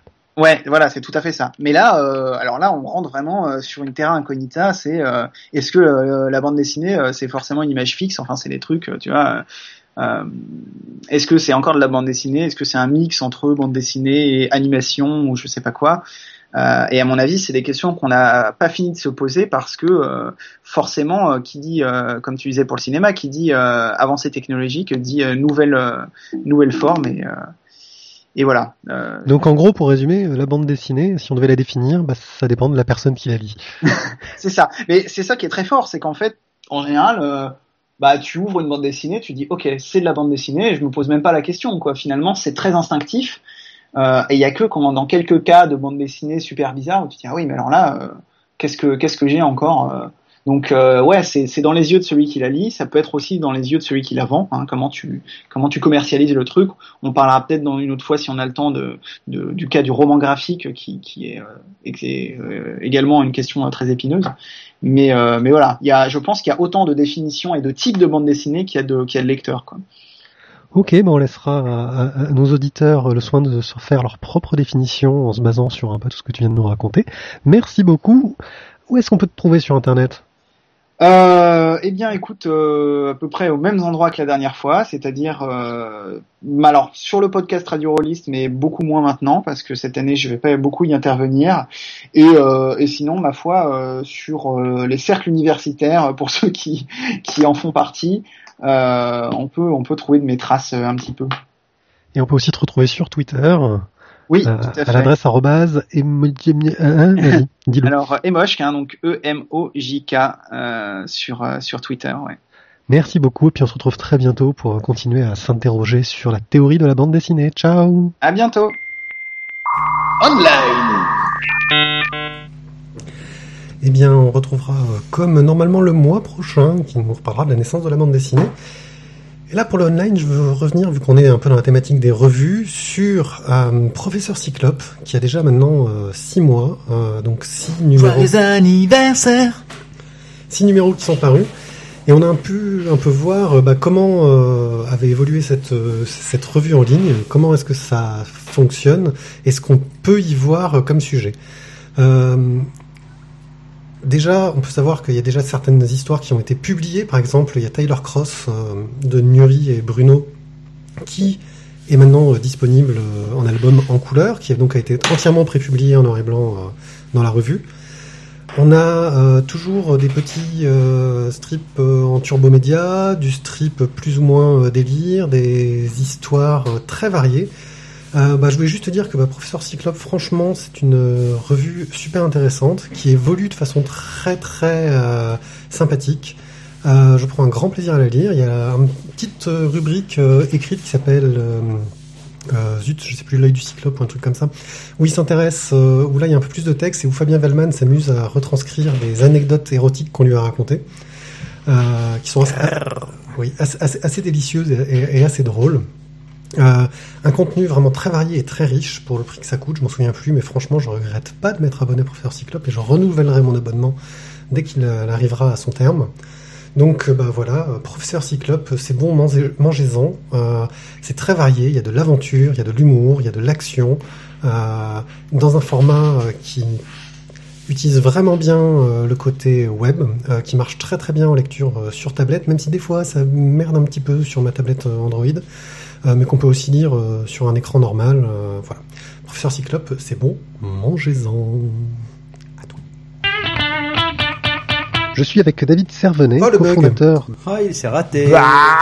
Ah, travail sérieux une et entente efficace parfaite sur la base de l'amour. Très honnête. Le professeur Tizak va vous raconter sa vie. Elle est belle, ma chronique, elle est belle. Et puis il a plein de choses à raconter. Alors, euh, docteur Tizak, qu'est-ce que nous ont raconté nos gentils euh, commentateurs sur notre site lavoidébule.fr Alors euh, plein de choses, euh, plein de choses trop bien. Alors déjà j'aimerais remercier un, nouveau, venu sur les commentaires, à savoir Keyang, qui qui, nous a même laissé un petit commentaire sur le numéro 83, euh, donc il revient sur la partie jeux de rôle et bande dessinée. Et où il nous a laissé euh, une petite interrogation est-ce que quelqu'un connaît les webcomics euh, DM of the Rings et euh, Darth and Droids qui, qui traitent d'un côté le Seigneur des Anneaux, de l'autre côté euh, Star Wars, euh, avec euh, comme petit principe de transférer les, les scénarios sur, sur des parties de jeux de rôle. Mais en gros, on a des, des images extraites du film et euh, tous les dialogues, c'est comme si c'était euh, des parties de jeux de rôle. Alors, j'avais déjà parlé de GM of the Rings, euh, le meneur des anneaux, euh, dans notre euh, épisode numéro 4. Euh, ça remonte super loin, qui avait en plus une traduction pas mal foutue parce que qui mettait pas mal de références un peu à notre culture perso, des références à Camelot au milieu, etc. Euh, et effectivement, le Dark Android fait bien envie, mais bon, il y a 950 planches à l'heure actuelle. Il a démarré de l'épisode 1 et ils viennent de démarrer, euh, là ils sont euh, sur euh, l'Empire contre-attaque, je crois, à l'heure actuelle. Mais c'est surtout, il explique pourquoi il y a Jar Jar Binks. Parce qu'en Ouais. fait, il y, a la petite sœur du, du MJ qui voulait venir jouer, alors elle a créé son perso, tu vois. Et c'est Jar Binks. est trop kiki, il a des grandes oreilles. Donc euh, ouais, non, franchement, c'est très sympa à lire, euh, ça vaut le coup. Donc allez voir les commentaires, il y a, il y a des liens pour aller jeter un, un petit œil à ça. Euh, on passe à- au numéro 84. Donc globalement, euh, le thème de Loubapo a, a été bien accueilli, a recueilli tout, tout au suffrage. Donc euh, merci, c'est cool. À l'exception notable des élèves de seconde de Monsieur P, Ah, qui eux ont failli décéder d'endormissement profond. Euh, Monsieur P m'a d'ailleurs directement menacé, euh, le terme n'est pas trop fort, euh, il m'a menacé de donner mes coordonnées, qu'il n'a pas, à ses élèves. Euh, une seule chose constructive à répondre à cette vaine tentative d'estocade, même pas peur, viendez. oh. C'est grand les secondes. Hein Alors en fait, il, il est informaticien, il a tracé ton IP, il sait où tu habites, et, euh, et demain matin, ils sont tous là. Quoi. Ouais, mais enfin, passer les détails de ma Freebox, mais c'est pas gagné qu'il arrive jusqu'à moi. Euh, mis à part cela, il nous a fourni euh, un lien très intéressant sur l'UNAPO, contraction euh, d'Onapratut et Ubapo. Donc euh, allez-y, allez jeter un œil, c'est très sympa. On passe au numéro 85, et alors là, donc après les remarques très positives sur l'Ubapo, on tombe carrément dans, dans un énorme ouvrage général pour le choix de la jeunesse de Picsou. On sent que ça a touché un petit peu la, fibre sensible euh, des auditeurs. Euh, donc je pense parler un peu en notre nom à tous en disant que bah, ça nous touche nous aussi, forcément que ça fasse écho chez vous, donc euh, tant mieux, c'est un petit peu le but. Euh, Toturi nous a largement gâté en proposant tout d'abord une petite anecdote sur le duck caché en début de chaque chapitre, pied-pied. Oui, une anecdote que je connaissais mais que j'avais pas donnée. euh, tu peux y aller. C'est une belle anecdote. Non, je ne le raconterai pas, comme ça, ça vous incitera à aller jeter un œil aux commentaires, épisode 85. Ouais, mais comme que- j'y vais jamais, si tu peux le raconter, c'est marrant. Non. que DUCK, ça veut dire quelque chose de particulier. Ça a un sens. Ouais, et je veux pas le dire, je veux que vous alliez voir. Oh là là, le salut. Ouais, je fais du teasing. Et, euh, et puis il nous a donné également tout un tas de, de liens euh, très sympathiques à aller voir. Donc voilà, c'est aussi pour ça que je vous dis rien. Euh, Allez-y, vraiment ça, ça vaut le coup. Euh, donc ils ont euh, le- aussi bien Toturi que, que Lunch euh, pu rencontrer euh, Don Rosa. Euh, ils nous parlent de leur euh, euh, petit ressenti très positif sur sur ce que dégageait, sur ce que dégage L'auteur, ouais. l'auteur. Voilà, donc c'est voilà. Merci pour pour toutes ces infos et courez-y vite. Pour vous permettre de procurer d'ailleurs tous ces tomes quelque peu onéreux de la, de la jeunesse de Picsou, euh, Kiyang nous propose sa petite solution maison, un grand classique mais qui marche toujours, dire qu'on fait des cadeaux à ses enfants. Et effectivement, ça, permet de faire passer l'addition auprès de, de nos gentilles compagnes euh, qui sont si patientes. On attend que les nôtres sachent lire. Ouais, je vais te dire, ouais, à 15 mois, là, c'est, c'est, enfin, là, c'est un peu chaud encore. Appelle ça un investissement. Mais par contre, je peux l'offrir à, ma femme, je l'offre à ma femme, ça peut marcher aussi. Ouais. Allez, tu nous diras si ça marche. Euh, toujours Sur dans la d'autres série. BD, ça fonctionne, mais pas Tiens chérie, pas- je t'offre des canards. Toujours dans la série. Le magasin sexuel, et- c'était ça, non Et son Ouais. porte-monnaie, il nous pousse, euh, il pousse cette fois un mini coup de gueule contre le coup monstrueux, selon lui, pour arriver à suivre l'univers Batman, notamment en VO. Euh, D'autant plus que l'intérêt des arcs, et notamment du dernier, est, selon lui, assez discutable. Donc, euh, bon, c'est pas faux. Nous, comme on vous l'a dit, on aime bien, mais c'est vrai que le fait d'avoir tout réuni euh, chez Urban, euh, C'est assez pratique. voilà, c'est Voilà. ça coûte pas si cher que ça. Il, revient dessus justement en disant que grâce, enfin, Urban qui, qui arrive euh, effectivement à compulser un petit peu tout ça, ça, ça limite la casse. Pour une fois qu'on a de l'intérêt à lire de la VF. Mais sur, euh, sur la VO, le, le système qu'ils avaient mis en place avec les, les tablettes, ça ne fonctionne pas. c'est- Enfin, c'est moins onéreux quand même, non, je crois, chez DC. Chez DC, oui, mais tu as accès qu'aux vieux arcs, donc euh, pas Ah, c'est pas forcément accès les aux plus récents, voilà, et les récents, tu les payes pas beaucoup moins cher que le papier, il me semble. Je veux pas dire de bêtises, euh, j'en dis Ok. peut-être. Euh, bon, malgré malgré tout ça, euh, visiblement notre présentation de la chose n'est peut-être pas si mauvaise que ça, puisque Lunch nous avoue que même s'il n'est pas forcément euh, très intéressé par par la partie comique, c'est pas trop sa cam. Il s'est pas ennuyé pour autant nous écoutant. Attention quand même à ne pas trop en mettre. C'est vrai que dans les derniers Express, on est encore aujourd'hui avec euh, du Batman, du Marvel Knights. euh, Il y a que 75% de comics, donc euh, voilà, il faut qu'on arrive à 50, euh, on, on, on y travaille. Voilà. Après, c'est vrai que peut-être que on diluera peut-être un petit peu la chose. euh, Faut qu'on parle plus de manga. Matt Manga, si tu nous écoutes, reviens. Donc voilà, messieurs, dames, euh, n'hésitez pas à laisser encore des commentaires et notamment tout un tas de liens comme vous l'avez si bien fait euh, sur ce numéro 85. Encore merci. Ben, merci à vous de nous avoir écoutés. Euh, on vous encourage euh, bah, à venir nous écouter euh, en live. Les diffusions, c'est le deuxième et le dernier jeudi du mois sur Synops Live. Faites un tour. J'ai un bug avec mes, mes sorties, mes sorties de jingle. Ouais. Ça me fait penser à un vieil épisode de Friends Ouais. avec Ross qui ressortait son vieux synthé qui balançait euh, ses, ses- mais sa jingle, super euh, musique, ses vieux jingles à base de bruit d'hélicoptère et de moto. Mes jingles veulent sortir à l'envers. Donc là, tu vois, je viens de balancer le tapis pour montrer qu'on arrive près de la fin de l'émission. Donc, faites un tour sur la chatroom euh, quand on fait les lives, c'est super intéressant. Euh, là, Dugraph, en plus, nous a donné pas mal de compléments sur l'histoire de la bande dessinée, euh, assez intéressant. Euh, et puis en plus, il y a une bonne ambiance euh, bien sympathique. Euh, N'hésitez pas bah, à laisser des commentaires sur le site. Cet épisode sera en ligne assez rapidement, j'espère, d'ici dimanche. Euh, et puis, bah, merci de nous avoir écoutés. Vous pouvez me suivre euh, sur euh, Twitter, euh, Hashtag Ross via Friends. One Pied. Euh, Thio, c'est Oberon 370. Ti est un rebelle, il n'est pas sur Twitter. Ouais. N'hésitez pas bah, à nous dire tout ce que vous pensez de notre émission, ce qui est bien, ce qui n'est pas bien. On accepte toutes les critiques, euh, mais ce qui ne nous empêchera pas de vous poutrer la face si vraiment vous êtes super méchant. Merci à tous. Ciao, ciao. Ciao, ciao Bye bye.